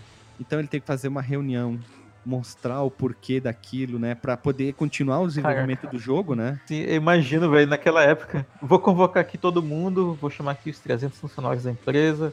Pauta da reunião. Preciso colocar mais um botão no meu jogo. quatro botão. Temos que botar de quatro. Hã? Nossa e, ele, ele comentou nessa entrevista que foi muito complicado convencer a Capcom o Japão dizer assim, ó, precisamos de quatro botões. Aí ele explicou porque em reuniões até que a Capcom aceitou. Ia dar muito mais gasto, seriam mais botões, e ele teve que usar o Street Fighter como exemplo. Ele disse, ah, mas Street Fighter tem mais botões, tem isso. Né? Seis, então, né, cara? É, ele tinha dois, ele queria quatro, né? Então, é, é, era menos ainda. Mas lembrando que Street Fighter foi um sucesso estrondoso, né? Então, tem, tem esses uhum. detalhes. Uhum. E ele conseguiu, convenceu a Capcom, botou os quatro botões e ainda era um, um gabinete, gabinete para quatro pessoas. O Street Fighter normalmente é para dois, né? Nunca vi um, um para quatro pessoas, então se tornava mais caro ainda. A tela tinha que ser maior. Todo o gabinete era maior, né? Todo ele era modificado para isso, né? Então ele se tornaria mais caro também. E mais caro para as pessoas, em tudo, né? Ia custar mais caro para fabricar e mais caro para vender. Então ia ser um problema. Mas ele conseguiu convencer. E após 16 meses do início do projeto, ele demorou 16 meses para ficar pronto, o jogo ficou pronto, mas ele não tinha como combater com o Papa Fecha Street Fighter e o Final Fight, mas mesmo assim ele foi um, um bom sucesso na época não tinha como comparar com esses dois. Mas antes mesmo do jogo chegar ao, às lojas, aos fliperamas daquela época, a Capcom gostou tanto que queria tirar mais dinheiro daquilo, já que tinha comprado a licença do D&D, tinha o direito sobre isso para desenvolver. Eles já estavam trabalhando na sequência dele, que chegaria três anos depois, que é o Shadow of Mistara. Que sim, eles pegaram tudo que talvez eles viram que podiam melhorar e eles implementaram nisso, mas isso vai ficar para um próximo cast, né? A gente falou sobre muito sobre história aqui, que ficou ficou legalzinho até, né? O, o, digamos, o antes de tudo, né? Como foi o ah, desenvolvimento, ah, o processo, né? Sim, sim, eu acho que um, dos focos do, do, do nosso podcast, para quem é marinheiro de primeira viagem aqui, é o foco que a gente dá no desenvolvimento né, do, dos jogos, né? Quando a gente quando a gente encontra, né, o que tem disponível na internet sobre, sobre o desenvolvimento deles. É, tentar achar alguma referência diferente, uma informação diferente, porque é. simplesmente a gente chegou aqui poderia falar assim, ah, o Tower of Doom é isso, pá, pá, pá, pá, e esqueceu É muito um legal, jogava na locadora e tal, não, não é, não é só isso. Lembra do Alien vs Predador? A gente demorou quase uma hora pra começar a falar sobre o jogo, é, eu fui pesquisar, assisti todos os aquele, filmes. É, aquele episódio foi bom, inclusive. Cara, eu, eu gostei muito de ter montado aquela pauta. Eu tinha tirado férias, eu assisti todos os filmes de Alien, todos os filmes do Predador, Alien vs Predador, fui ler as HQs. Porque eu queria ter um pouco de base para falar, né? Então a gente falou Back sobre o que, que é um Alien, né? E eu, eu, gosto disso, eu acho. Eu fico muito empolgado em fazer isso. Eu até fiquei empolgado em ler muita coisa. Quando achei essa entrevista, eu fiquei maluco. Eu li umas duas, três vezes para entender melhor. E a outra parte que ele fala pros, sobre o desenvolvimento do Shadow of Mistara fica pro próximo cast. Então, Mais não adianta falar nada. Batman. Mais louco que o Batman. E o Batman já enfrentou um predador, tá? Não fica, fica lembra, bem lembrado. Aqui. Olha eu. é, vamos lá, vamos falar sobre o jogo em si agora sim, depois de três horas falando sobre história e pararé, pereré, pereré. Marcos Melo, qual é a trama desse jogo? O que, que move os nossos guerreiros da luz para lutarem contra as forças do mal? É, a trama do jogo ela ocorre no, numa república que a gente conhece como Darokin, que é uma região próspera e cheia de paz. E essa história, inclusive, é contada logo no começo do jogo, né? Essa paz que ocorre nessa, nessa região, ela muda quando várias cidades e vilarejos da região começam a ser atacados constantemente por grupos de monstros, né? E, e aí o que acontece? Percebendo a, a organização com esses monstros, né? o padrão de ataque dos monstros, um nobre chamado Corwin Linton decide contratar guerreiros bravos para começar uma investigação sobre o caso. Nossa, isso parece começo daqueles episódios de, de RPG do Nerdcast. Pois ele tem certeza absoluta. Mas é que é o clichê do RPG, né? Tu, tu sim, tem um. Sim. Olha só, vamos pegar termo de, de filme. Tem o um conflito, que é os monstros atacando. Aí tu precisa resolver ele, né? Então tu tem que convocar os, os nobres guerreiros que tu sempre vai aonde? Na taverna. E o jogo começa quando tu vai escolher os personagens aonde? Numa taverna. É verdade. Mas eu, eu acho engraçado esse mundo, esse mundo, esse universo, na verdade, medieval, baseado em RPG e tal. Que, tipo, tem caras que são fodas e tal, mas o, o mundo pode se fuder. As pessoas podem morrer todo mundo se ninguém me pagar pra, pra, pra, pra, acabar com o mal que tá assolando o mundo, sabe? É que nem todo mundo é paladino, né, Marcos? Nem todo é. mundo move pelo. pelo o, as, os, o, o caráter dele é formado por salvar as pessoas, né? Ele precisa fazer aquilo. Todo, nem todo mundo é assim, né? Alguns precisam de alguma motivação, né? Tiquitim, Claro, claro. É, sim, sim. É, eu, eu penso muito assim no que, que seria viver no, nesse tipo de ambiente. Né? É, provavelmente, é, é, lá, é, é hoje em dia, né? Tu quer fazer um serviço, precisa ter pagar. A mesma coisa, só que lá tu tinha que sim, salvar a princesa, né? É, é bem, é bem provável que, tipo, se eu fosse um cara que andasse de, de sunga, de, de texugo por aí, uma espada gigante, provavelmente, mesmo se o mundo acabasse, eu ia continuar vivendo o mundo com minha sunguinha de texugo e minha espada por aí. É, caçando comida, né? Provavelmente ia comer corpo de pessoas mortas por aí foda-se, né, cara?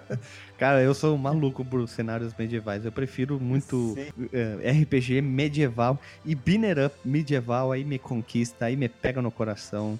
Por isso que eu gosto tanto dos Dungeons and Dragons e o King of Dragons aí. São RPGs aqui, ó, do coração, uhum. cara. Tem, tá, tem aquela é, essência, velho. Sim, sim. Aí o que, que esse cara faz, esse, esse aristocrata, um povo? É, ele contrata os guerreiros né, para começar uma investigação sobre esse caso, né, do, dos ataques dos monstros, porque ele tem certeza absoluta de que um poder ainda maior, isso também é contado no jogo, e ainda mais maléfico está por trás de tudo, né, por trás desses ataques. Então, uh, resta a nós, jogadores, salvar esse, esse ambiente, esse mundo, é, com nossos guerreiros bravos, que tem um esquema na Porsche uh, com a história que apareceu na arcade. Uhum.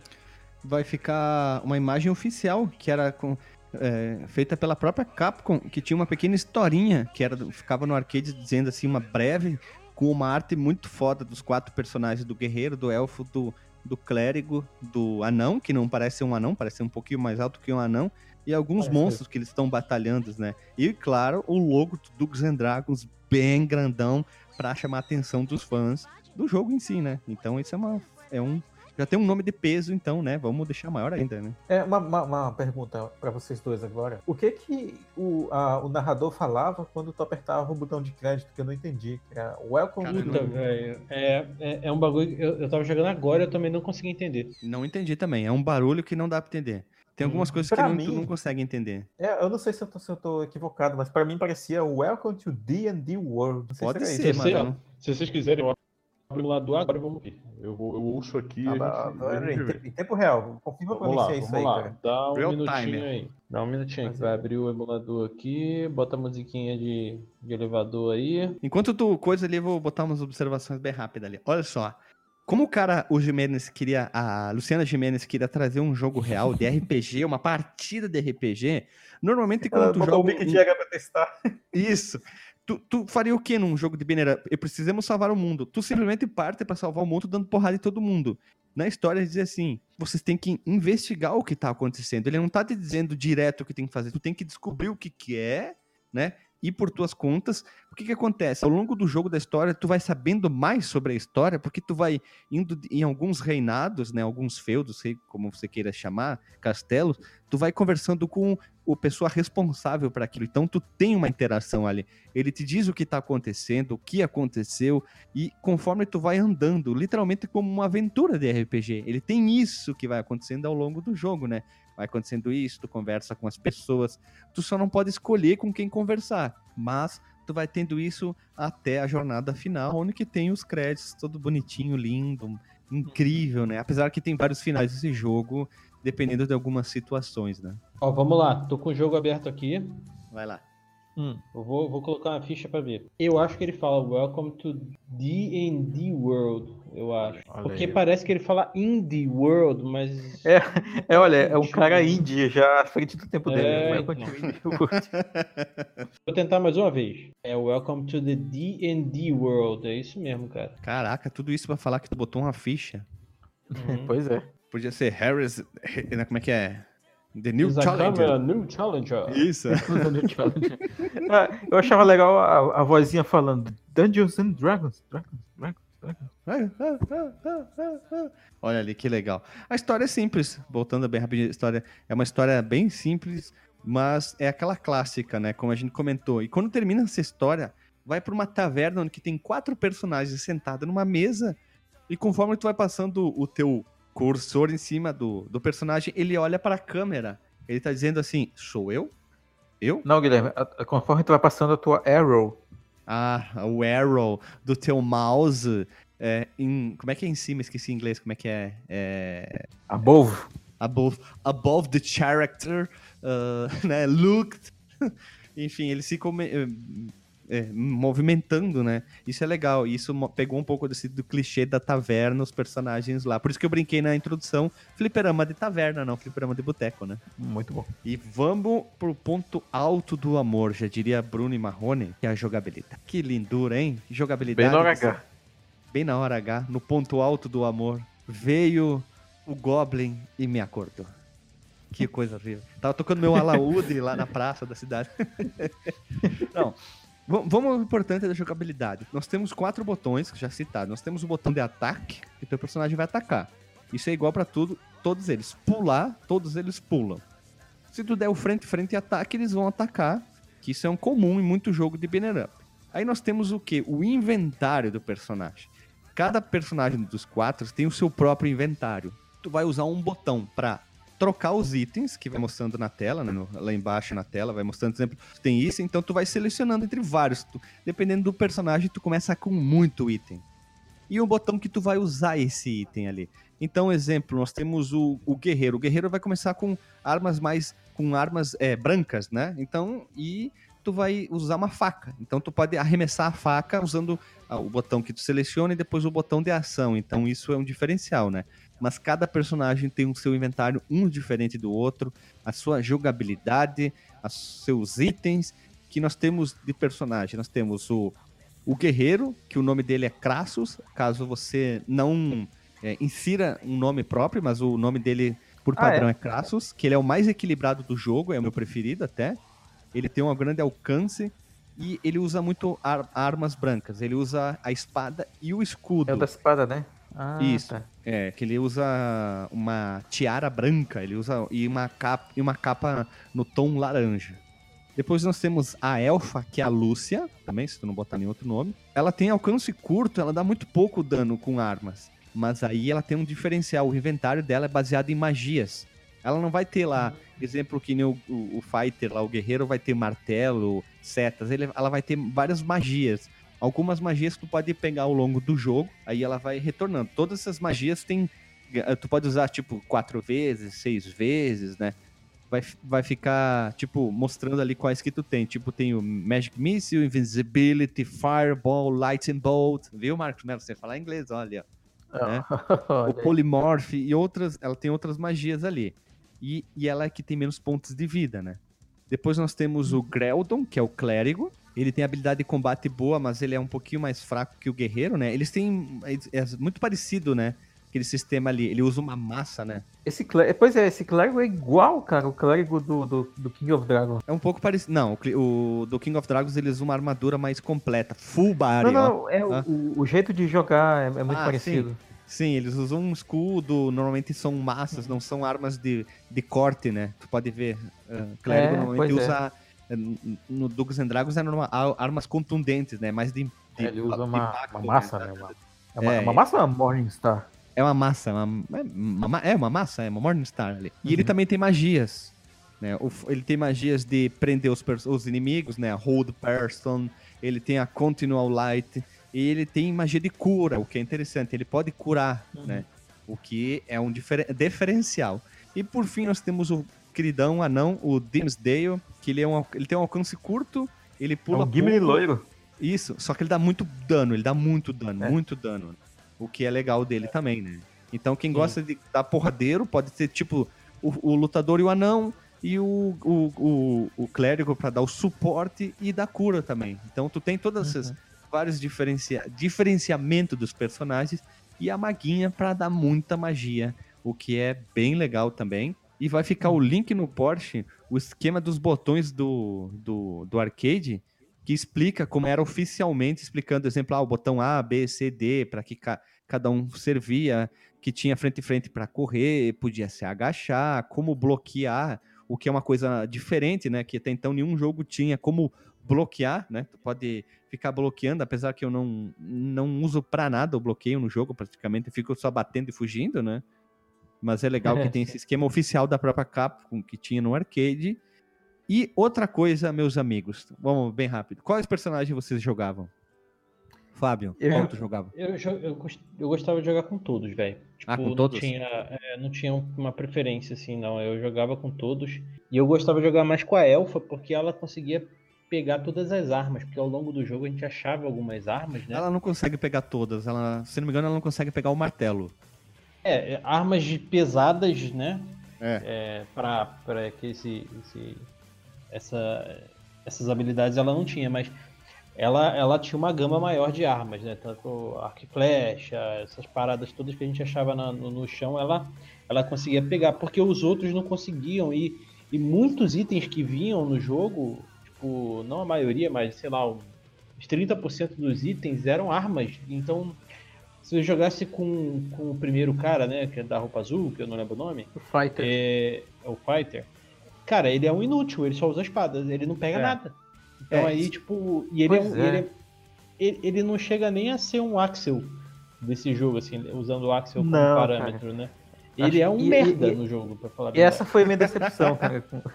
essa foi a minha decepção com o jogo. Tu, Marcos, qual o personagem que tu mais jogava? Ou também quem nem o Fábio jogava com os quatro? Não, é, é como eu não conheci o jogo há tanto tempo assim, né? Na época que eu conheci, quando eu tava no auge da minha época de emulação e tal, eu jogava muito com a Elfa. Porque ela é.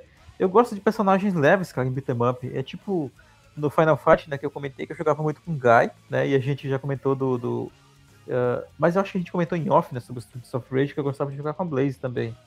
Mas aqui, cara, eu dessa vez, jogando pra pauta, eu fui tentar jogar com o Fighter, né, o guerreiro, e aí, velho, me, me falei, cara, não é possível, esse jogo é da Capcom mesmo, cara. Aí que, que foi, como, como eu falei, a minha decepção, cara, maior.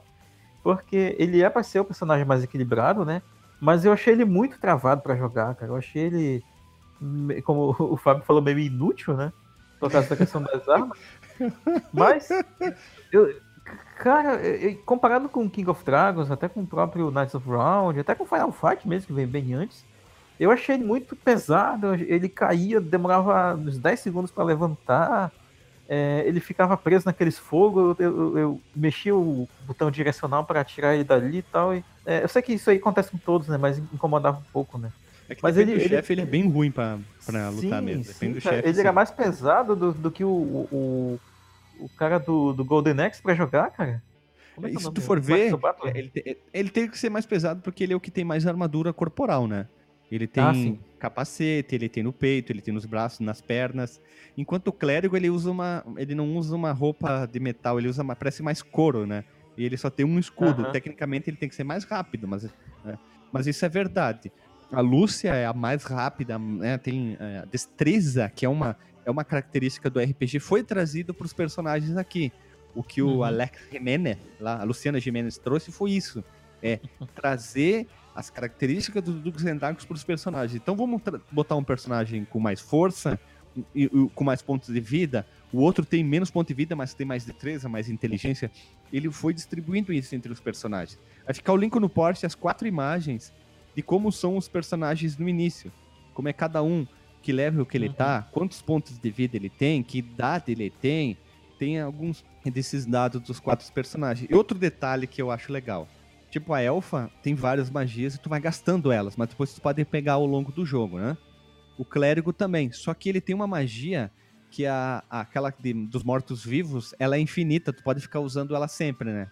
Isso é, isso é uma uhum. coisa legal, é como se fosse um skill dele eterna, assim.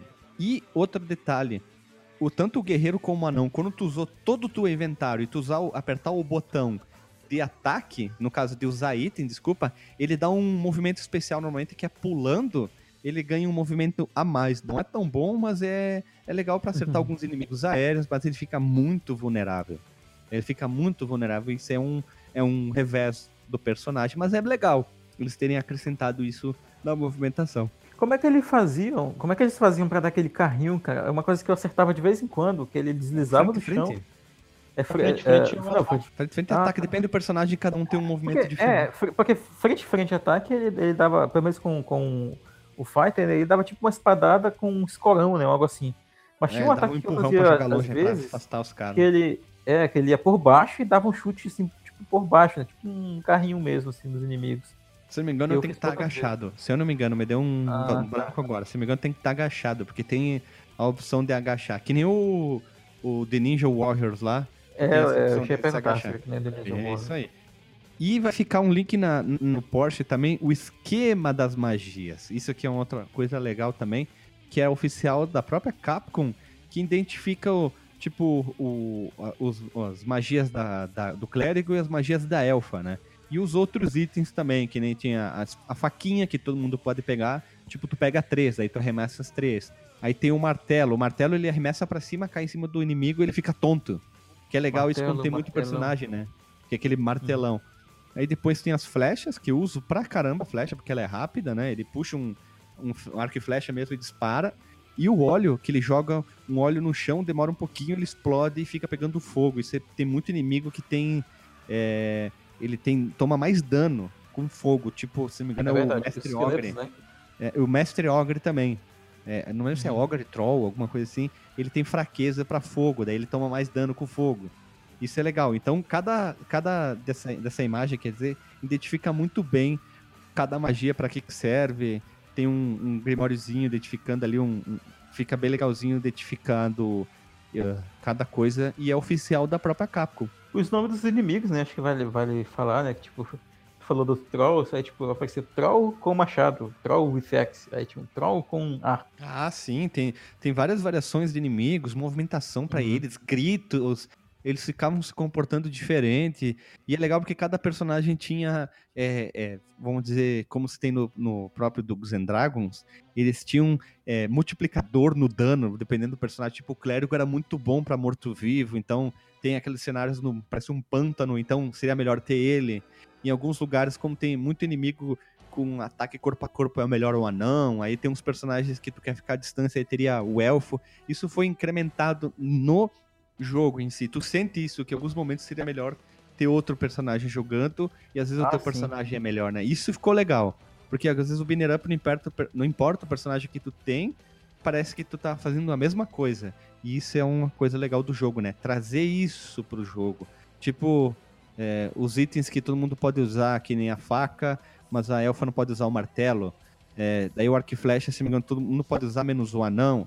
Aí depois tem os anéis que tu pode pegar, que normalmente os anéis são as magias da elfa ou do clérigo. Aí todo mundo pode usar, é identificado por cor, que os itens verdes são da elfa, os azuis são do clérigo. Não sei se vocês notaram isso nas cores dos itens. Hum, Não. Isso É, as cores dos itens identificam teoricamente de quem que é dos anéis. Exemplo, é o, o Magic Missile, Hum. forma de anel. Aí tu dispara e ele é verde, e assim vai. É, são pequenos detalhezinhos que ficaram bem legais, sabe? As cores, identificando pra qualquer, qual, qual do personagem que é. Isso é uma coisinha legal, que eu gostei muito do, do jogo, né? E o que o, o Fábio falou, né? Tu deu game over, tu inseriu uma nova ficha, tu fica com o mesmo personagem. Tu não pode trocar o personagem. Putz, cara, é, Cara, isso, isso, isso, foi- isso é muito triste. É triste, É, cara. Bah, cara. muito- é muito depressivo, né? Tanto, tantos outros jogos da própria Capcom já tinha, já tinha a opção de trocar o personagem quando É morria. o próprio Final Fight, né? Só que eu acho que eles quiseram deixar. É, eu acho que eles quiseram deixar por causa do nível, né? Que tu mantém o nível do teu personagem. Ah, mas tu Mas, trocava no é- King of Dragons. Sim, tu, sim. tu mudava ele. Pois é, só que. ele evoluído, né? É, voltava com ele evoluído, até com uma armadura diferente e tal. Sabe por que eu acho, então, porque eles não quiseram trocar? Já que eles quiseram emular uma aventura de RPG, tu não pode trocar de personagem no meio da aventura de RPG. Será que é essa a é, faz explicação? sentido. É, pode ser, pode ser, faz sentido. É, Olha né? só, né? Eu falando uma coisa que faz sentido, olha, que coisa. Então, uma coisa interessante desse jogo é que ele não tem muitos cheats. Na verdade, não tem nenhum cheat nesse jogo. Então, é- é- ele é um jogo cru e true arcade, né, cara? Não tem, não tem nenhum jeitinho de ter life eterno, de vida eterna. É, é, o life, né? Não tem nem. Não É, tem não nada, tem nem nada, aquele, co- aquele combo, aquele combo infinito do clássicos do beat'em up, né? Que tu bate É. e não completa o combo. Uhum. e- Do Final e Fight, né? É, tipo do Final Fight. E nele você tem que chegar bem perto dos caras pra bater, porque ele tem um, um, um Hitbox. hitbox, é isso aí, bem, bem frágil, assim, né, cara? Até, até tipo, na a primeira, na minha primeira jogada agora, dessa vez que eu voltei a jogar, eu tomei porrada pra cara morrer na primeira fase, cara. Porque eu tava Olha. conseguindo acertar os caras, porque a gente tá acostumado a, a mais distante conseguir acertar, nesse caso não, né? Achei legal. Mas eu tava lendo naquele site Game Facts, lá diz que tem uma fase extra, que ele tá categorizado como um cheat e tal, né? Que Olha só. depois que você luta na, na batalha final, é, todos os personagens têm que estar vivos, então tem que jogar com os quatro, né? Aí depois do, do, do, do crédito, tem um- uma fase extra. Mas eu procurei no YouTube e eu não achei, cara. Ninguém tenha feito Caraca. Olha ali, isso, isso é, isso é- isso é hack. isso. É, pode ser. Mas uma coisa que faz parte da jogabilidade, sim, eu acho que não vale a pena nós fazer o fase a fase aqui por causa do que do jogo. Tu começa a primeira fase, logo termina a primeira fase ele vai te dizer, tu quer salvar o João ou tu quer salvar a Maria? Aí tu começa a tomar muitos caminhos diferentes no jogo. Então seria complicado, a gente teria que fazer um mega fase a fase, tu pega o caminho A, B, o C, o D, o F, o que é legal. Outra coisa que é muito bacana, quando tu troca de um reinado pro outro, que tem a ver da jogabilidade, é assim, tu quer matar o Black Dragon ou tu quer ir direto seguir tua missão? Aí exemplo tu diz, não, eu quero matar o Black Dragon. Aí tu vai direto enfrentar ele lá num, num parece um É pântano. verdade. Tu mata ele, Aham. aí tu volta a falar com o rei, ele diz, ah, obrigado, agora você pode ir lá seguir o seu caminho e salvar o nosso mundo. É, é bacana isso. tem side quests dentro do jogo, que tu não é obrigatório a fazer, Uhum, obrigado é a fazer verdade. aquilo. O que eu achei muito legal isso aí. Claro que ele vai transformar o teu jogo mais longo, mas mesmo assim é muito legal. Tem uma coisa que eu vi, olha só, em Final Fantasy que eu vi nesse jogo que eu achei interessante, que é quando tu tá em algumas eh, ambientes fechados, tipo castelos, fortalezas e tal, tem umas portas que tu entra só pra pegar tesouro, ou então tu chega e não Sim, tem nada. E aí tu volta pra continuar o caminho principal, sabe? E, e algumas são esse- secretas. tu- tipo, Sim. tem quando tu tá enfrentando um, um carinha muito grande, ele dá um pisão, aí cai o chão, aí tu vai lá, e normalmente esses Uhum. baús tem armadilha, né? Tu bate no baú Ah, e se é. afasta, porque vai É. cair Outra pedra, coisa que eu vi em RPG também. é, vai ter Tem até gás, cara. Isso, pra te- verdade. Pra te dar dano. Puta, achei muito, muito foda isso. Tem muita armadilha dentro desse jogo. E tu já fica desconfiado. Aí tu bate o baú se afasta, né? E tem muito dinheiro, né? E tal. Tem de moedinha e tal. Pega muito item. E tu tem que ter muita sorte, porque a forma de recuperar a vida é com uns frascos azuis que depois tu pode comprar Hum. entre cada fase, que tu vai lá na taverna da cidade. E é muito difícil de encontrar esses frascos ali. Tem pouquinhos, né? E normalmente são essas cavernas. É, olha só, e quando tu, tu- quando tu compra eles, eles até recuperam uma, uma quantia boa, né, de life, olha, de, de vida, mas quando tu encontra ele na fase, ele recupera muito pouco, cara, da tua barra de life. E só pode comprar um. Tu não já notou? É. Na Fase, só pode comprar um daqueles lá. Ora, é. Que putaria, né? Mas, mas mesmo assim, a gente tá jogando um jogo que tu pode inserir quantas fichas tu quer, então foda-se, né? O negócio é, o negócio é arrancar dinheiro do usuário. e outra coisa que é bacana, né? Tu vai, tu vai jogando ali, dependendo dos lugares que tu vai, ele te dá duas opções, três opções, e às vezes tu faz a opção 1, tu volta pra lá e tem mais duas, às vezes tem quatro, tu pode salvar ou a cidade, ou salvar as pessoas que estão na montanha. E, e- é o bacana é disso, né? Tu vai viver uma aventura, de- tu tem escolhas na aventura, não é um jogo linear, como normalmente é um jogo hack slash, né? Tu vai do Sim. ponto A Eu- ao B e foi, né? Eu lembrei de uma parte que eu acho que era do, disso que tu falou do dra- dragão no pântano, né? Aí o cara falou assim: ah, é, é, tem um, caminho para o lugar tal, só que tu vai ter que pegar o- ou um caminho mais longo ao redor da montanha, ou vai Isso. ter que enfrentar o dragão no pântano. Aí eu escolhi: ah, enfrentar o dragão. Aí ele, ele postou: tem certeza que quer enfrentar o dragão? Ninguém que, ninguém que chegou até esse lugar voltou vivo, tem certeza que quer ir por lá? Aí Sim. tem lá a opção: ir, ir pelo caminho da montanha. Aí sei lá, eu fiquei intimidado e fui pela montanha. Não, eu fui pro enfrentar o dragão e tu volta e depois vai dragão, pela montanha. Mas Uhum. outra, tem outras coisas. Tem uma parte que ele pergunta assim: tu quer fazer tal coisa, tal coisa e enfrentar o dragão vermelho? Aí ele diz: tem certeza que tu quer enfrentar o dragão vermelho? Tem certeza? Ele pergunta quatro vezes se o cara tem certeza. Aí tu vai enfrentar Sim. o dragão vermelho. e depois tu volta. Tem que continuar tudo de novo em outros lugares que tu tem que passar. Ah, eu não sim. lembrava. Depois de muito tempo sem jogar, eu pensei que era o chefe final, o dragão vermelho, que nem no King of Dragons. Aí não, uh, tem mais um monte de fase, ainda um monte de coisas pra te fazer no jogo, né? Tem bastante diferenças ainda. Uh, eu fiquei muito desapontado porque eu não lembrava mais depois de muito tempo pra jogar. Mas eu lembrei desse caso, porque tem muita conversa, né? Aí ele fica dizendo, tem certeza que tu quer? Tem certeza? Absolutamente. Olha, né? Aí fica naquela coisinha. Mas é legal isso, eu achei bem legal, né? Tu poder ter várias escolhas, né? O que, por isso que torna meio que difícil a gente fazer o fase a fase que a gente sempre tem aqui. E o Shadow também tem isso, né? Então a gente vai é, não fazer o fase a fase, mas falar dessas brincadeiras, né? Ah, É, uma tem, outra tem umas paradas que é legal que você pode entrar dentro de, de, de lugares, você pode empurrar umas pedras e entrar num, numas passagens secretas. né? Isso, é. Ele é bem Sim. diversificado, cara. Assim, é, um- é uma jogabilidade que, pra talvez te dar 100%, né? Não dá pra saber se dá 100% porque ele não tem um contador, mas enfim, dá- é- é, você tem uma jogabilidade aí, um, um, um replay bem grande, cara. É, não tem uma rota certa a ser feita. Hum, sim. Isso. Uhum. E outra coisa, o final, os finais desse jogo são defi- definidos assim: quanto mais dinheiro tu pegar, melhor é teu final. Olha, olha aqui isso. Quanto mais dinheiro tu conseguir acumular, né? Então, o teu final, o sucesso do teu final, é quanto mais difícil foi ele, entre aspas, né? Daí tu consegue juntar mais grana. E claro, quanto mais passagem secreta tu descobrir, que às vezes é sem querer mesmo, tu vai recolhendo mais dinheiro, mais dinheiro ao longo do jogo, tu vai fazendo mais pontuação. Aí tu vai, claro, tu vai subindo de level mais rápido, tu vai melhorando teu personagem, o que torna bem divertido o jogo. O que, o que eu gosto bastante disso. Tem seus problemas? Tem, mas a parte da jogabilidade, as fases são bem legais, né? E elas não são repetitivas, repetitivas, repetitivas, desculpa, me atrapalhei.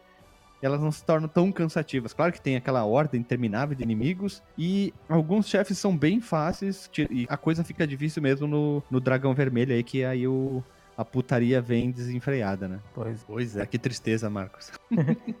Não, tu falou do dragão vermelho. Ah, esse dragão vermelho é muito filho da puta. Ele te mata com uma baforada só. Quando ele dá aquele mega pulão, ele cai.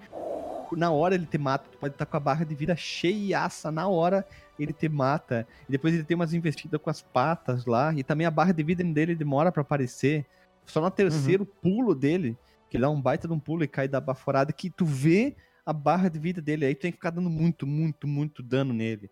E tem uns, uns esquemas lá que é chato pra caramba, mas é legal, mas é bacana mesmo assim. Tem aquela ambientação divertida e medieval que eu gosto pra caramba. E ele tá mais legal, acho, talvez, que o chefe final do King of Dragons, esse dragão vermelho, porque tu vê ele maior, né?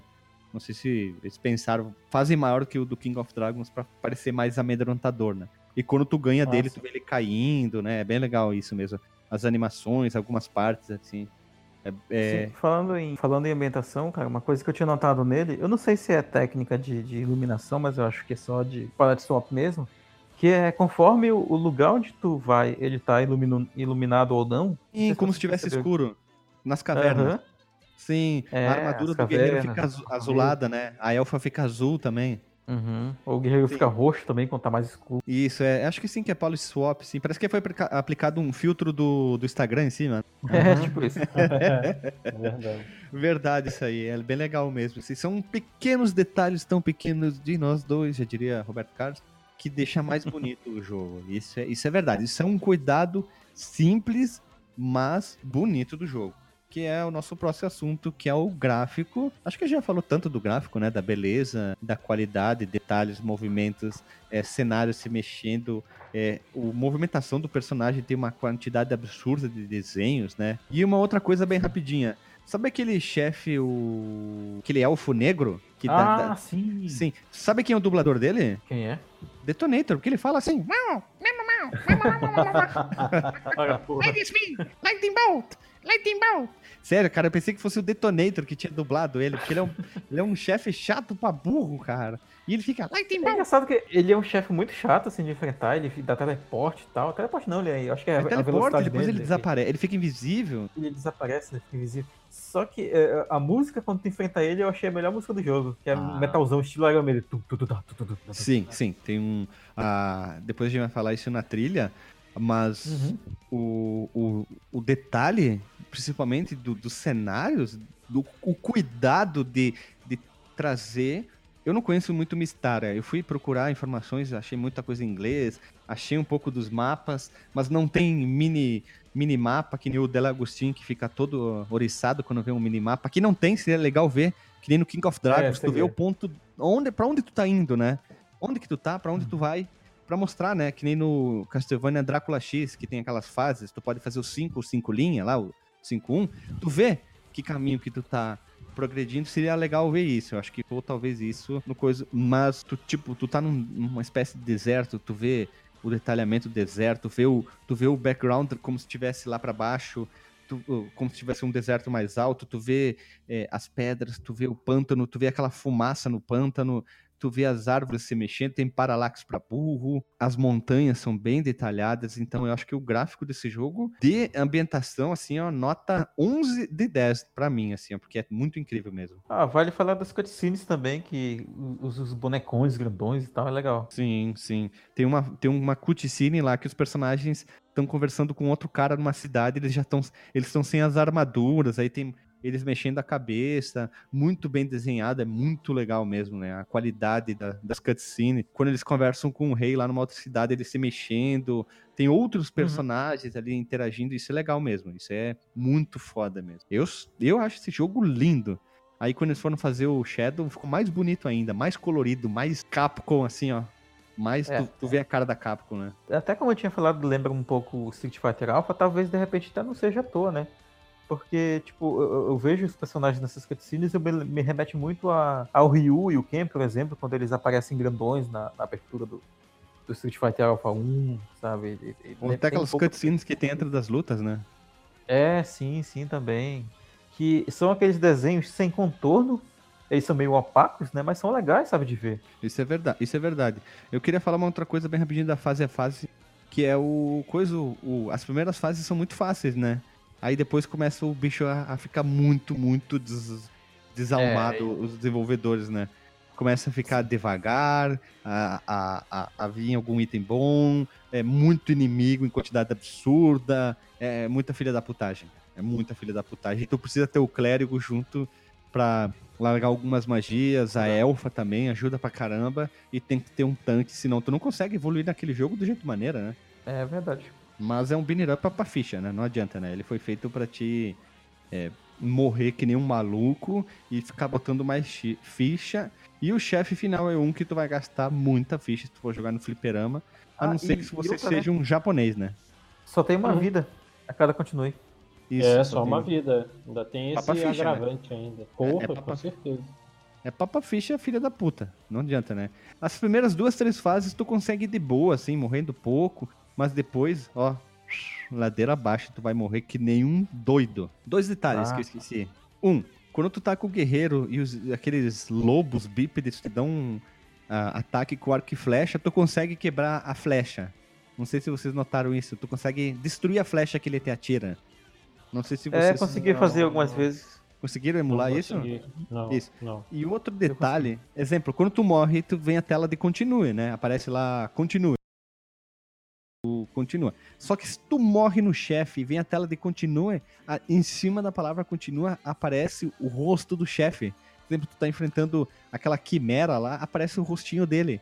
É só um detalhezinho que dizer, ó, tu morreu sim, sim. no chefe. E às vezes eles aparecem falando hum. alguma coisa para ti, te provocando também. Isso, isso, isso. Sim, sim.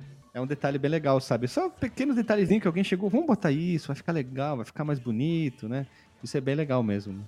Falando em fala, né? Isso me lembra uma outra coisa, né? Eu tinha falado mais cedo que o jogo lembra muito os jogos da CPS1, principalmente desde o final da, da era da CPS1. É, a fonte que eles usam no, no, no, jogo é a fonte total Capcom CPS1, né? Que era a mesma que eles usavam no Super Nintendo, nos jogos do Mega Drive. Muito fina. Né? Eu acho ela muito fininha. Sim, sim. Era, é, era tipo um. É, parece um Times New Roman medieval, sei lá, cara. É engraçado. Ela parece aquele. Quando tu usa fonte, ó, o Fábio vai estar tá ligado. Quando tu tá programando web, tu tem muita fonte que tu pode usar light, arrow, né? Aí uhum. parece aquela fonte magricela, parece uma fonte africana, assim, com doença, assim. Chega a ser fininho, parece um risco de feito de pele de, de, de, coisa de nanquim, assim, tão fininha que era. É, sim, sim. E, cara, eu não sei, é engraçado, né? Como que a Capcom usava tanto essa, essas fontes assim, tanto que tu vê essa mesma fonte nesses jogos, tu vê no King of Trials, tu vê no Knights of Project, tu vê no Final Fight, tu vê no Goof Troop, tu vê no Aladdin, tu vê no, no, no Ghosts and Goblins, no Ghosts and Ghosts e, e, por aí vai, cara. Tinha na pasta. É, do Street Fighter, do Street Fighter. Provavelmente ela ou ela é um Creative Commons ou ela é uma propriedade da Capcom, né? Fonte sim, épica sim, Capcom 1, fonte épica Capcom 2, eles tinham assim. Ela só é, provavelmente, lá, né? pra, pra poder facilitar a vida de quem tá programando também, né? Ah, tá. Ah, com certeza. É Alguém criou a fonte, né? E o designer criou a fonte. Ó, agora temos uma fonte que remete muito mais a medieval, coisas assim. Aí vamos lá. Com certeza deve ser alguma coisa própria deles, né? Propriedade própria, né? É verdade. E outro detalhe, quando tu chega no chefe final, que ele fica falando, que mexe o rosto e a boca fica abrindo, os olhos vermelhos ficam piscando, é legal também. Ele tem uma ah, é, é, bem simples, legal. mas é legal. Uhum. Tem aquela cutscene lá, cutscenezinha lá, aí tu vai enfrentar o chefe lá que é um filho da puta corno sem vergonha, aquele mago lá que fica se, ah. se modificando lá, daí muda o cenário e vem uns inimigos foda pra burro, né? Ele invoca dois golems também, antes. Isso, aí o, o chão que era de pedra fica de barro, e tu demora uhum. horrores pra matar aquele chefe lá. Mesmo com, com o emulador, que, que seja, tu toma um pau desgraçado, aí não, ele não funciona, não funciona magia com ele, ele não toma dano de magia. Aí, exemplo, tu tá só com a elfa, tu tem que ficar batendo com a espadinha nela. É, tem, tem todas essas xaropices no jogo aí. Mais algum detalhe de gráfico jogabilidade? De gráfico é isso aí, cara. É bonito e. É, é, é ele tem padrão, assim, bacana da, da, da, época, né? Então ele não, não sai assim. Assinatura é, Capcom, né? É uma, é uma fórmula, né, cara? Mas funcionou bem até. Assinatura Capcom de jogos medievais, né? Sim, total. E o, o nosso último item queridão aqui é a trilha sonora e os sons. Acho que a gente já falou um pouco dos dois, né? Sons reutilizados um de outros jogos, né? É, vale, vale a pena citar um pouco a nossa opinião, assim, sobre. No caso do Source, falou que ele reaproveita muita coisa. O som ele não é ruim, sabe? Ele é bem. Ele já usava aquele Kill Sound, né? Que, ele, que eles usavam muito na CPS 2, que é o som estéreo e tal, que a, a CPS 1 era mono, se eu não me engano. Em relação à música, cara, ela é bem composta e tal, mas ela não, não me é tão marcante, não. Tirando algumas faixas ali, tipo, da terceira fase em diante, parece umas músicas boas. E, e, e, como eu comentei, eu gostei mais da, da música da batalha contra o, o Dark Elf lá, Shadow Elf. Tem algumas músicas que são mais é, legais, mas ela não, não é tão memorável não, não. como, e outra, como do Street Fighter, né? Foi, é bem difícil é... fazer uma comparação de mesmo eu, ano. Eu né? acho como... que acontece. Eu acho que acontece pelo seguinte também.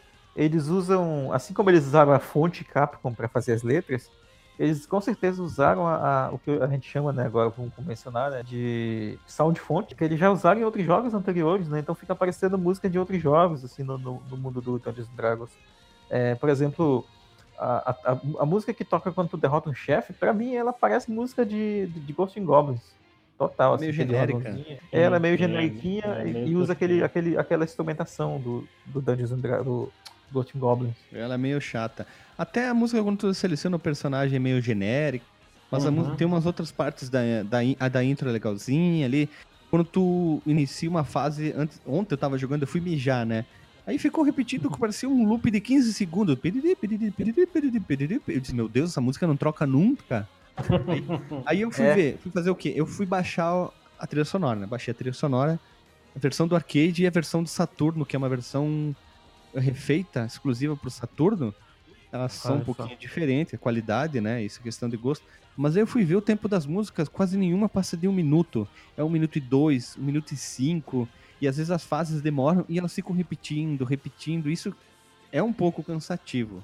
Pode cansar um pouco, por as músicas serem um pouco curtas em algumas partes. O King é. of Dragons tinha a mesma coisa. Eram músicas é, prontas, o finalzinho era o já, era, já engatava com o começo dela, então ficava repetindo, repetindo, repetindo, e parecia que era sempre a mesma parte que ficava tocando, né? Sim, se eu não me engano. O que vale ressaltar de, de que vale ressaltar de som é, desse jogo são as vozes, cara. As vozes são muito boas, apesar de algumas é. coisas a gente não entender muito bem o que, que, que eles estão falando, mas é, tem uma qualidade boa, né? é, é audível pelo menos. E pra época ter som dessa qualidade no jogo era. Porque tem, tem frases completas, tem conversas completas, Os né? golpes, que nem eu falei do, do cara que dubla o Night Elf lá, o Detonator, Lightning Bolt! Ele fala o nome dos golpes mesmo. E o Lightning Bolt foi o que mais me chamou, chamou a atenção, porque parece literalmente o Detonator falando Lightning, Lightning Bolt! Lightning Bolt. Pois é, o, o, eu tava comentando sobre a, a, trilha, né? Se eu não me engano, um dos compositores do King of Dragons é o. É uma mulher. Ele é principal. também o, o, primeiro o principal compositor daqui, né? Do, do Dungeons and Dragons, não é? É, mas não tava inspirado aqui, que nem tava lá. Eu prefiro a do King of. É uma pois mistura é, de, de. É o Isao, Isao, Isao Abe. É, é um rock metal medieval com passagens dance. É meio maluco que eu tô falando isso. Mas tu sente que é uma música com um teor medieval só que ela é mais dançante, mas mesmo assim. Ela é assim mais parece... animada no. É, no, no, aqui no... tem algum... Parece que faltou alguma coisa. Sabe quando tu toma um suco e falta um pouquinho de açúcar? é, é que nem comer um vatapá sem pimenta. Ah, eu não sei, nunca comi vatapá. É, é que nem comer polenta sem milho. Mas, mas não dá pra fazer, né, cara? Polenta é base de farinha de milho. Pois é. Comer, comida sem sal, comida do hospital. Eu ia falar café sem açúcar, mas café sem açúcar é bom. Hum, tem gente que toma, né? Aí é diferente. Vai ficar o link uhum. no post aí pro pessoal ouvir a trilha sonora. É, vai ficar o link no post de todos os outros episódios que a gente já gravou de Binner Up que a gente citou, né? O Final Fight, é, Alien vs oh. Predador, Tartarugas Ninja, King of Dragons, Night of the Round. A gente fez uma quantidade absurda de Binner Up da Capcom. Warrior, o Metal, War, Metal Warriors, não, o Armored Warriors, que é um Armored pouquinho Warriors. diferente, que é um Binner Up que eu adoro muito. E eu gostaria que a Capcom tivesse feito mais Binner Up medievais, criado suas próprias histórias usando um pouco dessa jogabilidade que eles praticamente criaram algo totalmente novo, né? Já que a fórmula estava um pouquinho cansativa já nessa época, já tinha tanto Binner Up, todo mundo lançando, e aqui eles criaram uma coisa totalmente nova, eles podiam ter feito mais jogos assim. Não precisava ter usado o nome Dungeons and Dragons, né? podiam ter, sei lá, feito o seu próprio jogo, né? Cara, falando em Beat'em Up, você, é, você, vocês vão falar, ou já falaram, eu não lembro também, é, de Streets of Rage? Ainda não gravamos. Dá não, ainda Mas não. tá- vocês tá- vão tá gravar por conta do lançamento do novo, né? Ah, claro, né? Lógico, né? Eu tô ansioso pra caramba. Porra, eu também. Me chame, por favor, viu? Que eu sou Ah. fã de Streets of Rage, cara. Eu acho que aqui do Fliperama, mais fã de Street of Rage que eu não existe. Pior que acho que é verdade. É, Eu sou fãzão pra caramba. Eu gosto muito do, do Street of Rage. Com certeza, Fábio. Então, é, acho que ainda esse ano a gente vai gravar, porque esse ano que vai 4, né? Street of Rage 4, né? Ou é, SOR, como queiram chamar. Bare Knuckle. É Bare- Bare Bare- Knuckle. é, eu, prefiro, eu Knuckle. prefiro Bare Knuckle do que Streets of Rage. Mas beleza. E vai ficar o link da, da coletânea do Saturno que saiu, que é muito bonita, o, a caixinha é muito linda, mesmo a arte da capa, né? Que tem os dois jogos, tanto o Tower como o Shadow. E vai ficar também o Chronicle of Mysteria, também a imagem, que saíram os dois remasterizados por uma outra empresa. Eles inseriram um, um monte de coisas legais dentro do jogo. é, e tem imagens, é, eles usaram, deixaram a proporção 4x3 para não esticar, mas pode configurar 16x9. E tem conquista dentro dos jogos, que tipo, é, chegar até o level, pegar tantos é, moedas, matar tantos inimigos, é, usar tantas vezes a magia lá de matar morto-vivo com o clérigo. Tem umas coisas bem legais para ir desbloqueando nos, nos dois jogos, fazer tantos pontos. É, é legal no jogo, assim, é bem divertido a forma como eles fizeram. E tem para várias plataformas aí, Xbox 360, Play 3, PC e Shop aí, Windows, tem para muita coisa aí para poder jogar esse jogo. E também vai ficar no link no Porsche para você jogar on the line, você que não quer baixar o jogo aí, não quiser jogar. E também os flyers oficiais, que é dividido em duas partes, com os, tem os personagens e os principais chefes ali, ó. Tem o Beholder, que é o penúltimo, tem o Gnoll, tem o Kobold, a Mantícora, o Shadow F dublado pelo pelo pelo Detonator, Detonator. aí tem tem todos os outros os outros inimigos e os personagens que a gente joga ali com algumas umas artes que são quando tu se não me engano quando tu passa de level aparecem essas imagens ali e é bem legal mesmo os flyers oficiais distribuídos pela própria Capcom que eles fizeram uma campanha bem legal mesmo com muitas imagens que tinham e eu também vai deixar o link no post se eu achar o manual em japonês da máquina que foi lançado na época mesmo. Então, aí tinha instruções como configurar, eu acho, né? Porque tava em japonês, não faço ideia que tava escrito lá. Mas era mesmo que vinha junto quando tu comprava. Mais alguma informação, meus caros nobres amigos? Oxe, mais informação do que a gente já tem até agora. Não, a gente é verdade, a gente deu bastante informação mesmo, cara. É, olha ali, ó. Então, só uma pergunta final. Vocês acharam fácil o jogo, tirando que ele é um papa-ficha? Então, cara, o jogo é- eu achei bem difícil. Principalmente difícil. pra, pra mim, que não sou um jogador assíduo, assim, tô- só jogo de vez em quando. Retornar um jogo daquela época lá, dos anos 90, é complicado, cara. É verdade, ele é um jogo. É, é, podia ser um pouquinho mais simples, né? E não, Ah, não. ele não é autoexplicativo, né, cara? Você que tem que descobrir o que, que os botões fazem, né? como É, era que antigamente, experimentando. né? Hoje não Uhum. tem mais duas fases de tutorial, né? É. Ah, ponha pra frente para andar.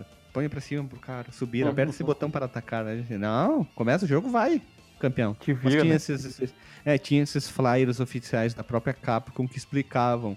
Devido a esses dois botões a mais, né? Então podia gerar um pouco de Pessoas estavam acostumadas com dois de banner up e agora tinham quatro, né? Imagina assim, meu Deus, é o dobro de botões agora. E também esse jogo nunca poderia ser portado pro Super Nintendo, não, não teria como ser portado. Ficaria muito abaixo a qualidade dele, né? É, é verdade. Até os da CPS1, quando eram portados, eram capados, né? Ah, mas o King of Dragons foi um porte bem honesto. United, eh, é, o King of Dragons é um porte bem honesto, assim. Ficou muito bom Mas é assim. Super Nintendo. né? Mas o CPS 2 em diante não tinha mais como, né? O Super Nintendo ia, ia abrir as pernas, teria que botar uma ficha, uma, um cartucho em cima do outro, expansão de memória e Diaba 4 pra poder funcionar o coisa direito, né? É verdade. Já foi uma luta pra botarem o Street Fighter Alpha 2 rodando ali, com o chip especial e o caramba. Ainda foi capado. Com load. Então vamos lá, vamos rodar a vinheta e vamos pro disclaimer.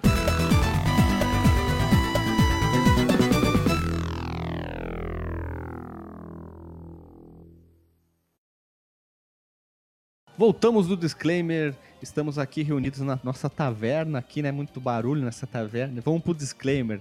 Guerreiro, doutor, necromante dos Forças Negras, dos Botos Pretos. Marcos Melo, qual é o seu disclaimer?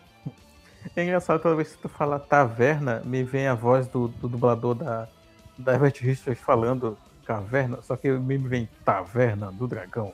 Havemos em Caverna do Dragão. É, ho- hoje nós somos o podcast Fliperama de Taverna, né? É, sim, sim. Eu, eu quero dizer nesse disclaimer hoje que as legendas desse podcast são fornecidas pela Herbert Richards.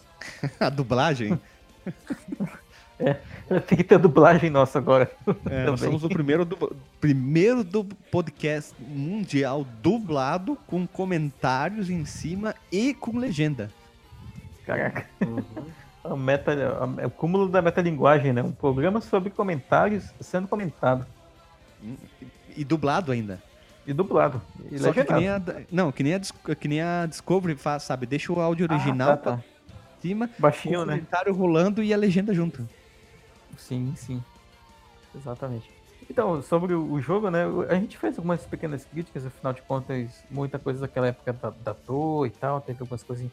Mas ele, tipo, eu acho que esse jogo não entraria, por exemplo, no. No, no tempo me maltratou, não, não chega pra tanto Não, também. não, sem alguém entrar, isso aí nem, nem participa do podcast. Nossa, que ruim que eu sou. Não, não chega não. Tanto que ele foi relançado, né? No, no que a gente comentou na coletânea lá, o Chronicles of Mystery. E é um jogo é, bacana. Eu não vou dizer que ele é ímpar porque ele saiu em dupla com outro, mas, mas vale a pena jogar, assim, as, para as pessoas que gostam do universo, tanto do, de, de Dungeons and Dragons quanto de é, universo medieval. Vale dar uma conferida assim. E jogue com os personagens que. Acho que vale a pena experimentar jogar, experimentar jogar com todos, né? Pra ver qual, qual se acostuma mais ao seu estilo, né? De jogabilidade, né? Joga Claro, a primeira né, fase, né? Depois começa tudo de Sim. novo pra ver qual que é, É, depois começa de novo. É, porque infelizmente não dá pra trocar. Em breve a gente deve gravar sobre outro jogo, né? Sobre o, o Shadow of Mystery. E, e aí, vai, vai- aí daí em diante é festa, cara. Então, é isso, cara.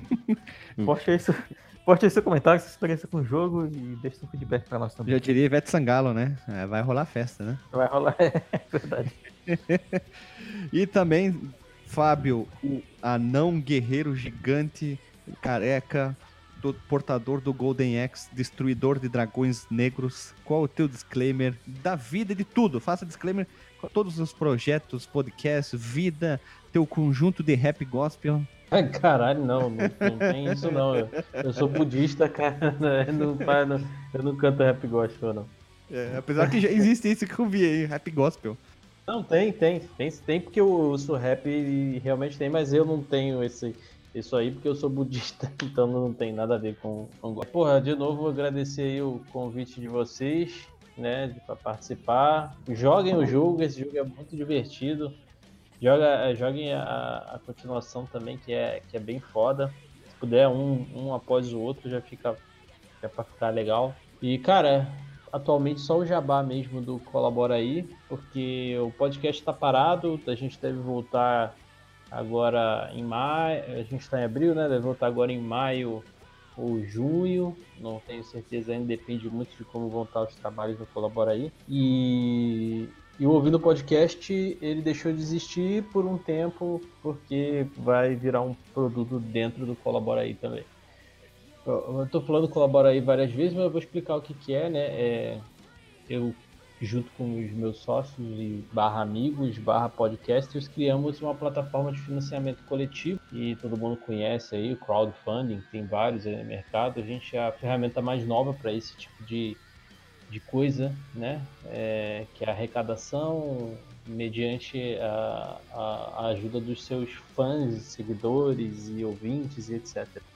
Então, se você quiser conhecer os projetos que estão cadastrados lá, se você quiser cadastrar o seu projeto, não importa o que você faça, cadastra, ca- é, cadastra lá no Colabora aí, começa a, a arrecadar uma graninha lá, receber umas mãozinhas. E se você tem aí, a gente tá falando tanto de RPG e tal, se você tem alguma coisa relacionada a RPG, a gente aceita lá. Se você tem o seu, seu joguinho de tabuleiro que você quer lançar, o seu game, tudo lá, é podcast, o que tiver, só entrar lá no colabora.ai e se cadastrar lá. E se você tem interesse de doar uma grana para alguém que estiver lá, mesma coisa, colabora.ai. E vou falar que eu espero o Fliperama de Boteco entrar lá, hein, cara. Olha só, hein, mano. Tô fazendo uma cobrança vexatória aqui, hein. Eu posso dizer uma coisa que o nome é muito bom. O nome já é bem fácil de lembrar. Sabe aqueles sites que o cara ouve uma vez e nunca mais esquece o nome? Uhum.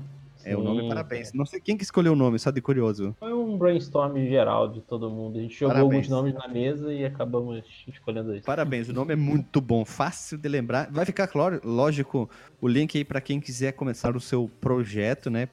Precisa de dinheiro, ter uma ideia boa, feita a solução, né? É só se isso aí. cadastrar lá, fazer o seu marketing, né? Que vai ter um site que vai estar lá para as pessoas acessarem, verem, lerem tudo, né? Nós temos várias no mercado, algumas são. é, é, né? Não, não vamos falar as outras, mas então parabéns ao Fábio, valeu por ter participado aqui novamente. Depois de muito tempo, né? Tu já gravou várias vezes com nós. É, nós temos Sim, projetos cara, sempre de sim. criar podcast novo e tu é o único cara que participou de todos, né? Tu é o É cara que. verdade.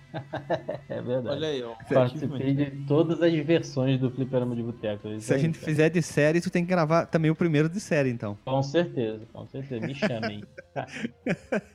Olha ali, se a gente for fazer de novela. Como é que é? Vai ser um episódio fora de série. Tudo. É verdade, cara. É, eu tenho que respeitar o comentário do doutor, porque o Marcos é só um, do- é um doutorando. Eu sou um cara graduado que tá fazendo pós-graduação, então eu tô muito abaixo. Eu sou a escumalha perto do Marcos Mello nesse podcast aqui. Escumalha. O lixo, a ralé, o chão de fábrica, o, O quase o, o chorume. Qua- o- sabe, sabe aquela sujeira que fica no canto do rodapé? Eu sou isso perto do doutor Marcos Mello. Marcos Mello tem 80 especializações nas costas. Eu só tenho uma pós-graduação e uns cursinhos online, olha só, né? Curso online de, de, de coaching. De E coach, eu ia falar. Curso online de coach pra dar aula online, olha ali, ó. Que merda, hein? Brincadeira, Ai. isso aí é uma- só uma homenagem ao nosso amigo Marcos, que, que, que Ah, agora... tá, achei que fosse uma homenagem aos coaches. Não, nunca vou homenagear esse cara. É brincadeira, coaches. Nós amamos vocês também. É, parabéns ao Marcos, agora o espaço do Jabá, em homenagem ao Marcos. Parabéns, Marcos, por te, ter ter atingido esse, esse grau na vida, esse level tão sentido. alto na vida, né? Tu tá quase level 99 na vida, só falta agora um.